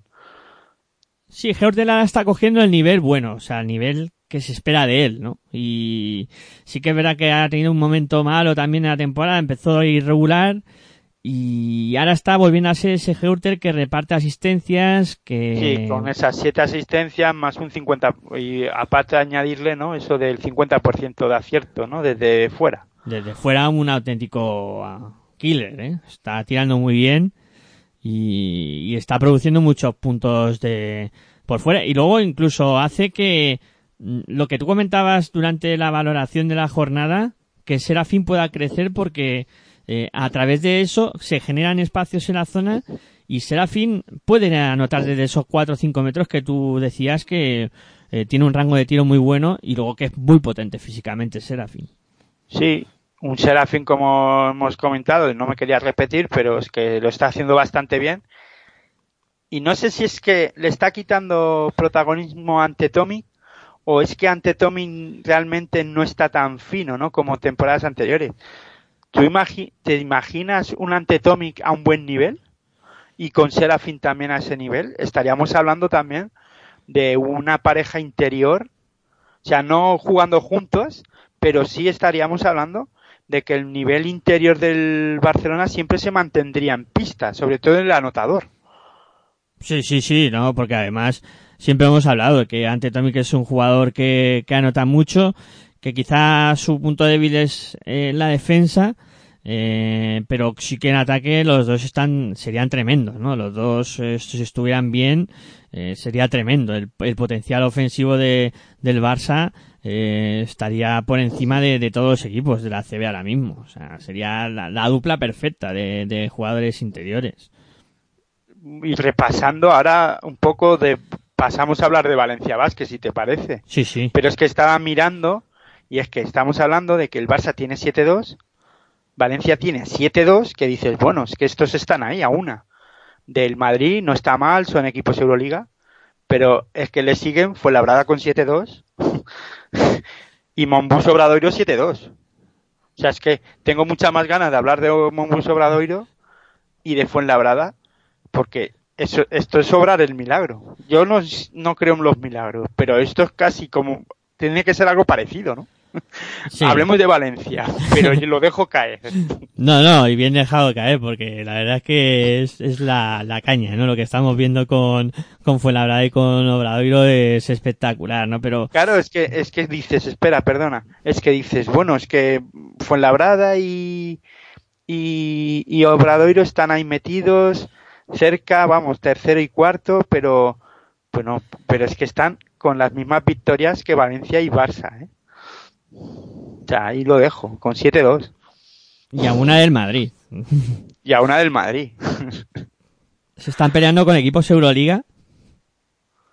Y de codo, codo con codo, ¿no? Y yo creo que, bueno, espectacular. Lo, de momento fue en la brada y Obradoiro. Pero bueno. No, pero es que le sacan tres victorias a Unicaja. Sí, sí. Y dos a Basconia. Sí, bueno, pero Vasconia viene de, de, vamos, a ver quién le para, el torito este, llamado Vasconia. Ostras, Vasconia está ahora mismo de dulce, sí señor.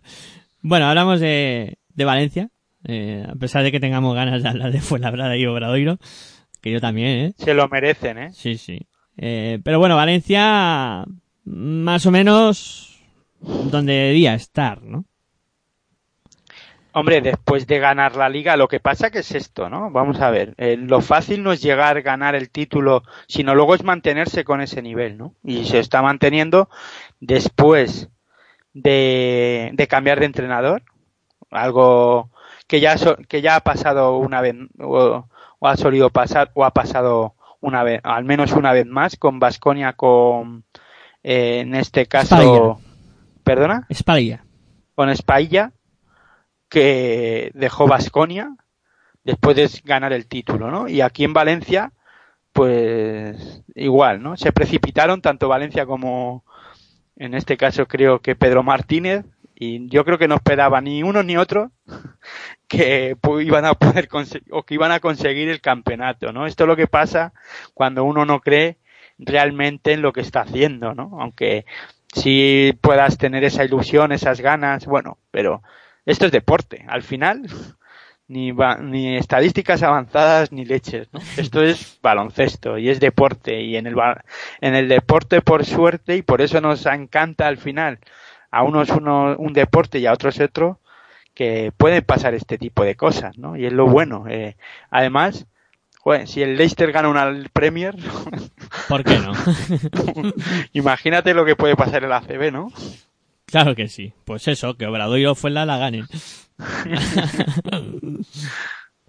Pero vamos, para mí Valencia hay cosas que me gustan eh, del conjunto Taronja, además con como tú dices, con el cambio de entrenador, la llegada de Chus Vidorreta este año no era fácil, ¿no? Eh, entrenador nuevo, plantilla también bastante remozada, eh, con... Y con lesiones, Sí, porque tiene jugadores con, ya hemos dicho la de Diot, ¿no? Que es importante, yo creo, además el base. Y además la temporada pasada, muchos de los éxitos de Valencia Basket vino de la mano de Diot, que le dio una tranquilidad al juego con la baja de Van Tronson. Y la verdad es que el base francés mm, leyó muy bien el juego, ¿no? Que necesitaba y el ritmo que necesitaba Valencia Basket con un doble beach espectacular que, que la verdad es que eh, estuvo muy bien. Eh, bueno, yo creo que también eh, eh, Luke Sigma fue importante, ¿no? Para la victoria de la Liga de Valencia Basket. Tal vez esta temporada le falte un jugador como Luke Sigma. el año pasado, Si no me equivoco de nombre, creo que sí, sí, correcto, sí, sí, sí, Luke Sigma, que está ahora jugando en Alba. correcto. No te equivocas de nombre. Y este, en este caso, el Aito García Renese es- ha sabido dónde pescar. Aito no es tonto. Hombre, el profe, ese sí que es el profe de verdad. ¿eh? sí, sí. En Pasión por el Baloncesto Radio tenemos uno particular que aprendió mucho también de Aito García Renese, ¿no? Lo vio una Pero- época, sí. Sí. Cogería nota, ¿no? Eh, Juan Enrique. Desde aquí un saludo a él. Sí, sí, que sabemos que nos escuchará, pues eso, aprovechamos para saludarle en, en antena. Eh, te iba a comentar. Mm, Por un lado, eh, hablabas de Lusimma. Eh, Valencia Basket el año pasado en posición de cuatro tenía dos bestias, como eran Lusigma y Piero Oriola. Este año Domencar eh, no termina de, de ser ese jugador. Eh, Es que es muy distinto jugar en Iberostar Tenerife que hacerlo este año en, en Valencia Basket. Tú ya sabes lo que digo yo, ¿no? Fichar jugadores, aunque bueno, en este caso estamos hablando de un caso diferente, ¿no? Porque no es que eh, Valencia Basket y, Pedro Martínez cuando le entrena si se hubiese quedado ha ido a, a pescar a, a un jugador de Iberostar Tenerife, ¿no? Como Domencar, sino que es el entrenador el que se lleva a Domencar, ¿no? o va de la mano. Te quiero decir con esto, ¿no? Que eh, lo conoce bien, Chus Vidaurreta, lo que puede dar, ¿no? Porque podíamos estar hablando, ya sabes, yo soy de los que piensan que eh, hay jugadores que tienen una temporada, destacan y ya después no vuelven a estar a ese nivel. ¿No? Entonces, en este caso, todavía Domencar no nos está demostrando el nivel que tenía en Iberostar, ¿no? También es verdad que tú lo dices, ¿no? Lo acabas de decir. No es lo mismo, ¿no? No es el mismo rol. No es la misma eh, presión tampoco, no es la misma presión. Eh, también Valencia Vázquez juega Euroliga y eso tal vez Domencar, que jugó la temporada pasada eh, la Basketball FIBA Champions League, campeón de dicha competición con, con el equipo de, Tenerife y con el, y el propio Chus Vidaurreta, eh, el nivel no es el mismo tampoco, ¿no? La exigencia tampoco es la misma. Tal vez ahí Domencar lo esté notando, tal vez, no lo sé. Habrá que seguir viéndolo, ¿no?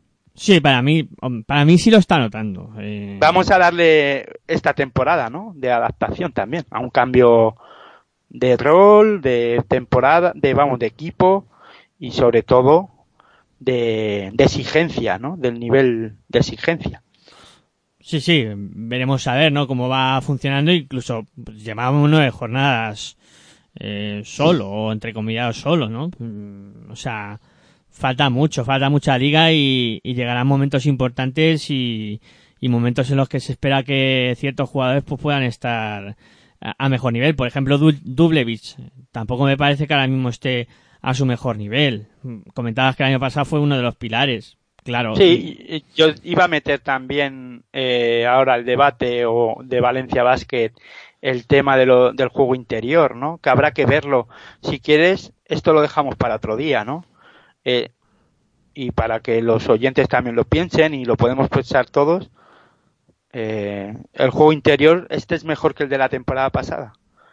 Podría llegar a serlo. Veremos a ver, ¿no? Con Place y Dublevich. Buena pregunta. Me parece buen debate además con respecto a lo que puede dar de sí Valencia La temporada este pasada juego. tenían a. Bueno, es que ahora no me acuerdo tantos nombres ya. Bueno, de, de todas maneras lo. Kraftsov. Krasov, eso es. El año pasado era Krasov, este año Place. Bueno, el debate está lanzado. Jugadores diferentes. Sí, eh, sí que es verdad que Tibor Place con más, en este caso, eh, a- puede crecer más, ¿no? Es un jugador por crecer más que Krasov, yo creo, está más Krasov estaba más hecho, ¿no? Sí, además Place es más joven, tiene más recorrido. Por eso te sí. digo, el recorrido, eso te que iba a decir, con más recorrido. Eh, el recorrido es diferente, ¿no? Sí, sí. Krasov ya no voy a decir que lo tenga todo hecho, pero eh, lo que tú has- lo que tú acabas de decir, ¿no? Place está con mucho más recorrido. Y bueno, para mí, el gran descubrimiento de Valencia es este señor que se llama Eric Green. porque está espectacular. Yo creo que es el jugador diferencial, ¿no? De, de la liga, incluso podríamos decirlo, respetando lo de lo que tiene el Fútbol Club Arsenal Asa, ¿no? Con Sanders. Sí, sí, para mí es un auténtico killer este Green. Además que este es lo que, como suele decir eh, nuestro profe y lo mencionamos otra vez, de los peligrosos, ¿no? De- eh, se pone aquí... Bueno, esto no es de nuestro profe, esto es tuyo. No, no, no, no, es, es suyo, es suyo, de los peligrosos, sí. Bueno, de- lo, profe, com- sí. lo compartimos, es 50-50. Pues eso, es de los peligrosos, pero este con acierto. ¿eh? Este Green a mí me parece un, un buen un buen fichaje y un jugador que le va a dar muchas victorias a, a Valencia Basket. Es Y- que lleva 17 promedia 17 puntos por partido, pero no dice, bueno, es que eh, vale, tiene 17 puntos por partido, pero es que eh, no el- habría que mirar los porcentajes de acierto, ¿no? Pero es que está por encima del 50%, ¿eh? Un 55%. Sí, sí. De dos, ¿eh? De tres ya cambia la cosa. De tres le está costando algo más. Pero toda- a, a- a todo el Valencia, ¿no? Porque tampoco está siendo el mejor año de Rafa Martínez, incluso San Emeterio, ¿no? Que, Pues fíjate si empieza a funcionar, ¿no? claro, es que, que este Eh, equipo tiene margen. Acuérdate, eh, el Iberostar Tenerife de, de la primera temporada de Chubidorreta no era capaz de acertar de tres. Y, la, y a la temporada siguiente, fíjate dónde llegó, ¿no? Con ese acierto desde la línea de 6.75. O sea que podríamos estar hablando de que esta temporada no será la buena desde la línea de 6.75 para Valencia, pero tal vez nos tengamos que poner eh, o a, apretar los machos, ¿no? Por lo que podríamos ver la temporada siguiente. Sí, puede ser la, la temporada del descubrimiento, ¿no? Desde la línea de tres de, de Valencia Basket.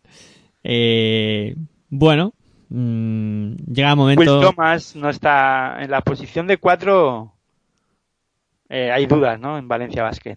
Sí, ahí con Domencar, que ya decimos que veremos a ver, ¿no? Habrá que darles partido, ¿no? Y Will Thomas que eh, sí, que tiene buenas actuaciones, eh, un jugador muy físico, que es capaz de tirar de tres también con acierto, pero le falta regularidad, ¿no? En este momento de la temporada no está teniendo esa regularidad que a lo mejor se espera de él. Bueno, llega el momento de negociar, ¿no? En este caso entre tú y yo. Estamos casi a punto de llegar a las doce y media de la noche o ya de sobrepasarlas. Sí, sí. Eh, si te parece, hablamos de Fuenlabrada y si podemos hablamos de Mumbuso Obradoiro. En caso de que no llegáramos a poder hablar de Obradoiro, lo dejamos ahí y nos vamos ya a la siguiente para el próximo programa de hablar del resto. Correcto, me parece buen negocio el que acabamos de formular. No pensaba, yo no pensaba que nos diera para tanto, ¿no?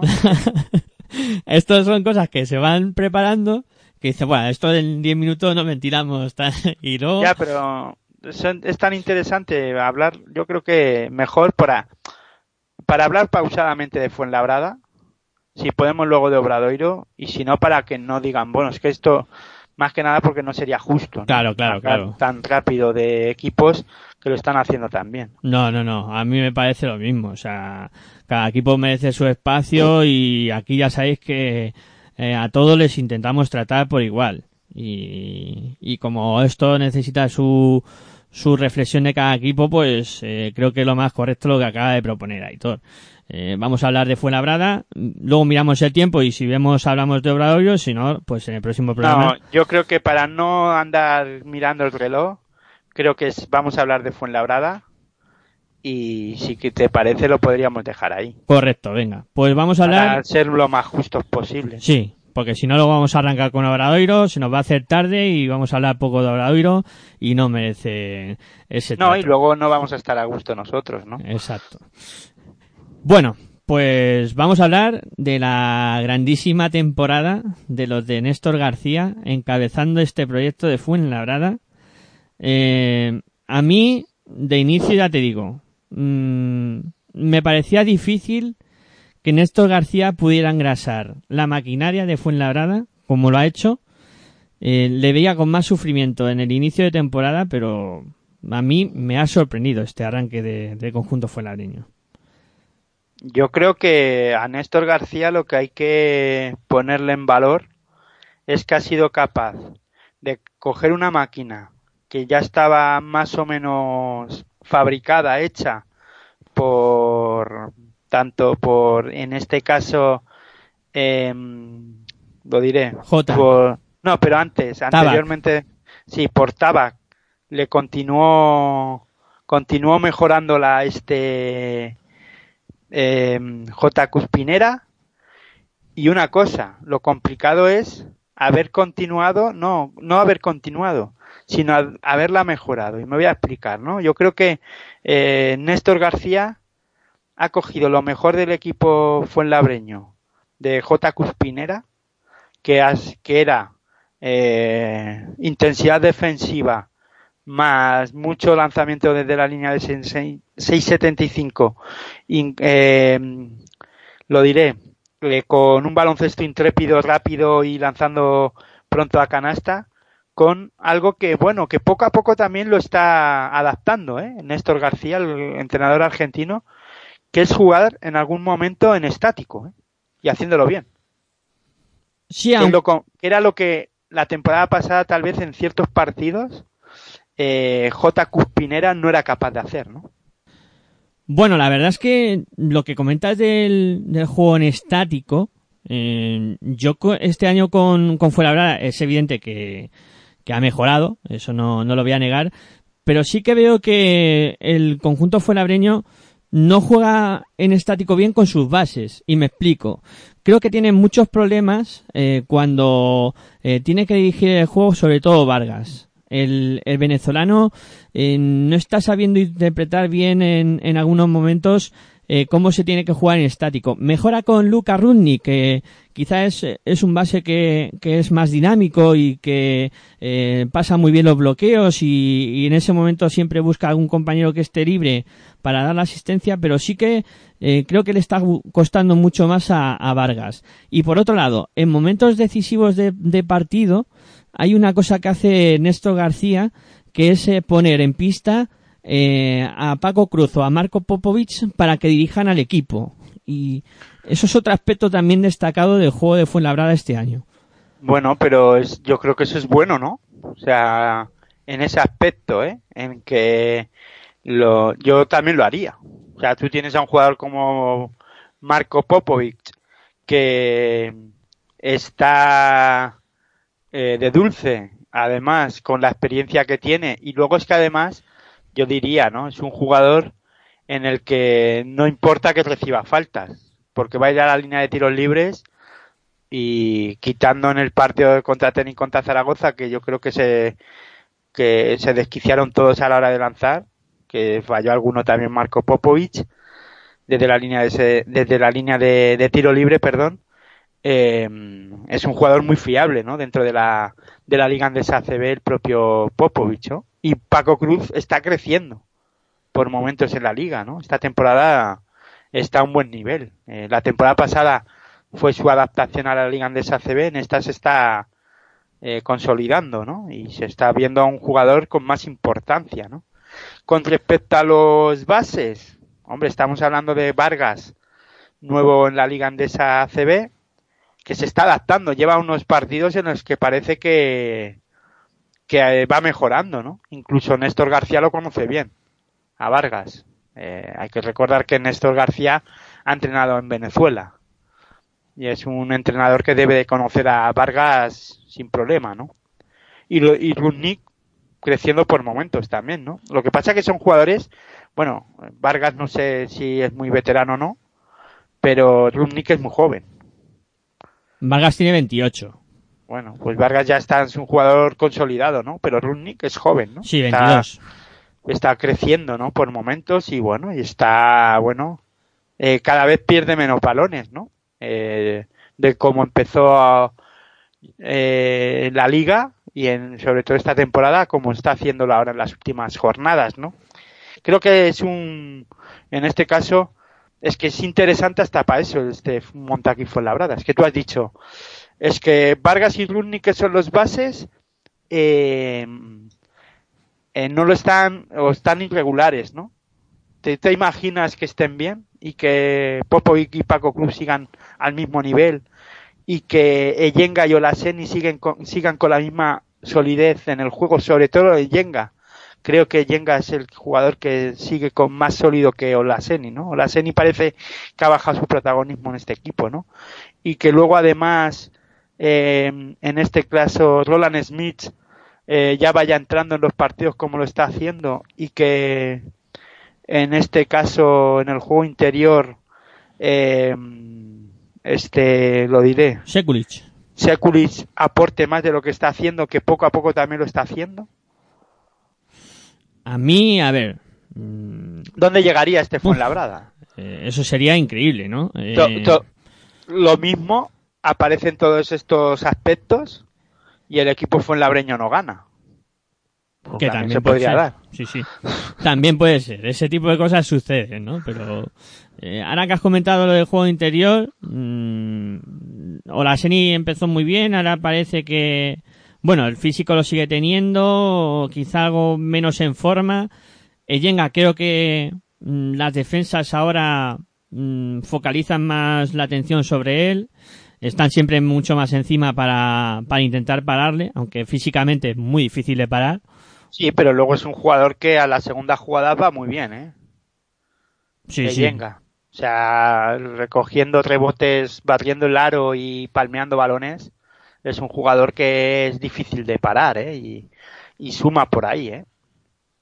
Suma mucho en segundas oportunidades y, y luego eh, cuando está cerca del aro juega muy bien por encima de él. Eh, o sea, es un jugador atlético, muy físico y con cualidades también para hacer daño desde fuera, aunque no se está prodigando mucho este año. Eh, pero sí que lo recuerdo en el playoff de Málaga contra el Real Madrid, un, jugador peligroso en el lanzamiento perimetral también. Ya, solo faltaba que Yenga también lanzara de tres en este equipo. Entonces ya sí que no habría balón. Ya estaríamos hablando de un Fuenlabrada capaz de eh, amenazar a, a los equipos que luchan por la Liga Andesa ACB. Pero claro, es importante saberlo, ¿no? Porque se puede dar esa ci- circunstancia, ¿no? Y ya no, no, y ya una vez que los oyentes escuchen este programa, pues no les, no les sorprenderá, ¿no? Que Yenga haga esas cosas también. Claro, claro. Estarán, sobre, estarán en sobreaviso. Y mencionando un poco a todos, sí, que me gustaría destacar también la labor del capitán, de, de Anoleri. Bueno, yo es que destacaría, aparte de Oleri, a muchos más, ¿no? Yo creo que todo el equipo de Fuenlabrada, ¿no? O sea, incluso un jugador que, se, que ha acabado la temporada pasada lesionado como ahí lo diré. Yorka. Eh, Alex Yorka está aportando muchas cosas, ¿no? También mu- mucha defensa. Es que eh, incluso cuando hay cambios en el de eh, cuando hace cambios Néstor García no se nota mucho la bajada de o la entrada de, de los otros jugadores, ¿no? Sí, además que ahora que hablas de los cambios de Néstor García, había un aspecto interesante que comentaba eh, J, eh, Cuspinera, en, en la rueda de prensa previa, en lo que es la previa de, de jugar contra Fuenlabrada, que decía que Fuenlabrada eh, es un equipo que te vuelve loco eh, durante el partido, porque Sí, porque hace muchos cambios. Sí, y tiene mucha polivalencia en sus jugadores. Que te puedes encontrar jugando a Roland de 4, a Roland de 3, incluso en alguna vez de 2. Y, luego otros jugadores que también dices, pero claro, si me pone a Paco Cruz de base, con Popovic de 2, con, con, o con Yorka de 2, con Roland de 3, eh, me mete a Yenga de 4, Seculi de 5, luego me cambia la cosa. O sea, un equipo muy, muy versátil, digamos. Es que yo creo que Roland Smith está llamado a, a pasar a jugar de 4 y a ser un gran 4, ¿eh? más que un buen un buen 3. O sea, de 3 ahora está bien, pero creo que podría ser un, un gran 4, o sea, hacer mucho más daño. Lo que pasa que hay que perder ese miedo a jugar por dentro, ¿no? Sí, dentro ya sabes que no le va mucho, aunque aunque lo poco a poco ya lo consiguió J, ¿no? La temporada pasada. Sí, poco a poco va atreviéndose más y, y tú comentabas, ¿no? Que este chico tenía que hacer más que solo estar en la esquina esperando a recibir la bola para lanzar de tres. Y lo está haciendo, ¿eh? Y lo está haciendo, sí, sí. Y, Ah, de va hecho, escúchame, que el Barça se puede encontrar un gran 4. Sí, sí, sí, sí, sí, sí. Pero de cabeza, o sea, de cabeza. O sea, este chico... Porque hay que recordar que Roland Smith está firmado por el Fútbol Club Barcelona Lassa, cedido a, a Montaquí Fuenlabrada esta temporada. Correcto. Es un jugador muy a tener en cuenta para el futuro. Muy versátil, como hemos dicho. Capaz de jugar al 3, capaz de jugar al 4 y como dice Aitor yo creo que lo, hacía, lo haría muy bien. Una pena que ya mismo estemos hablando de que Roland Smith se vaya a la NBA. Sí, esa es otra, ¿no?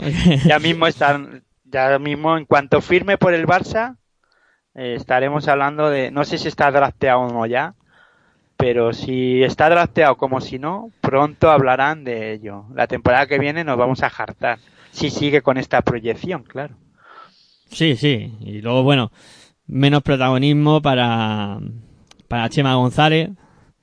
Que este bueno, año- es evidente, ¿no? Sí, Ya se, ya la temporada pasada acabó con menos tiem- minutos y en este es evidente por el, que el crecimiento de otros jugadores. Sí, sí. Se ve más relegado en cuanto a minutos de juego y, y bueno. Pero bueno. No me extrañaría que, que pudiera salir. Lo que pasa que también Fuenlabrada en cupos pues podría andar un poco pillado. Porque jugadores nacionales tampoco le sobran. No, no, claro, solo tienen Yorka, eh, luego Cupo po- es Rooney también, por ser jugador de formación y venir del Aleforo y eso, Chema González es nacional. Chema y, y, y ya está. Ya no hay más.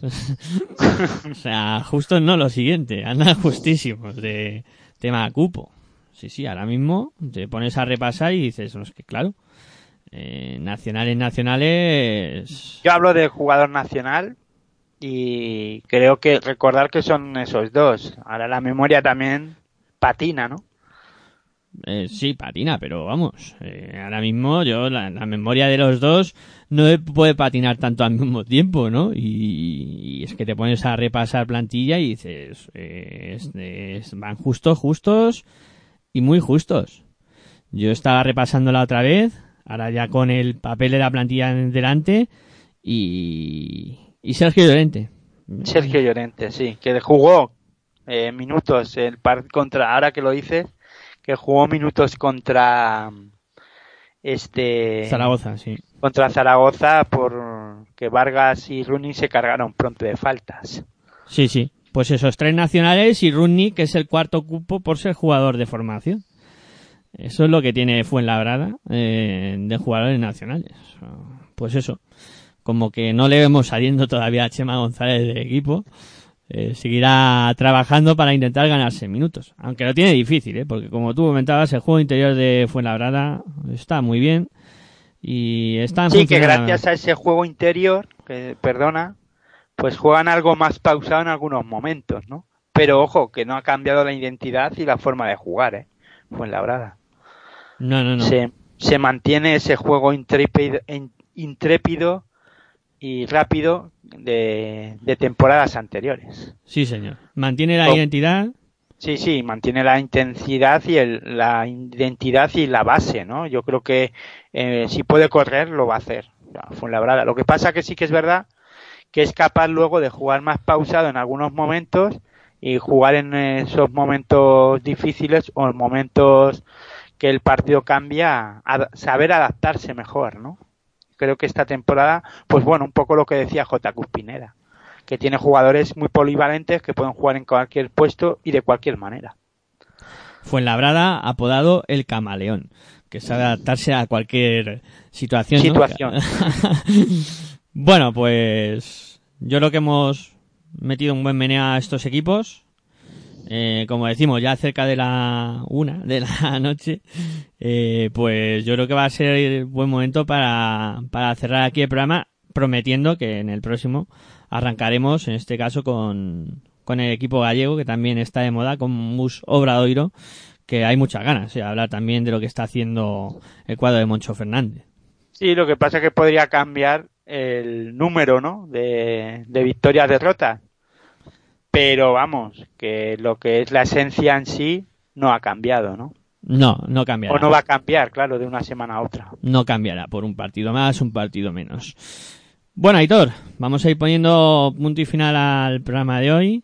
Eh, ya sabes que ha sido un gustazo hablar contigo de, de básquet y nada, seguimos hablando tanto fuera como dentro de las ondas de este maravilloso deporte. Pues nada, el placer es mío como siempre y como siempre digo, buen baloncesto para todos y todas. Bueno, pues nada más, solo queda agradeceros a vosotros que estuvisteis al otro lado y por supuesto muchas gracias por acompañarnos un día más en Territorio ACB aquí en Pasión por Baloncesto Radio. Eh, ya en el día de hoy tendremos una nueva cita con el baloncesto, en este caso con baloncesto de Lef Oro y Lef Plata con ese programa que se llama Universo FEB. A las 11 de la noche, nueva cita con el baloncesto aquí en tu radio online de baloncesto, en Pasión por Baloncesto Radio. Yo como siempre me despido, muy buenas y hasta luego.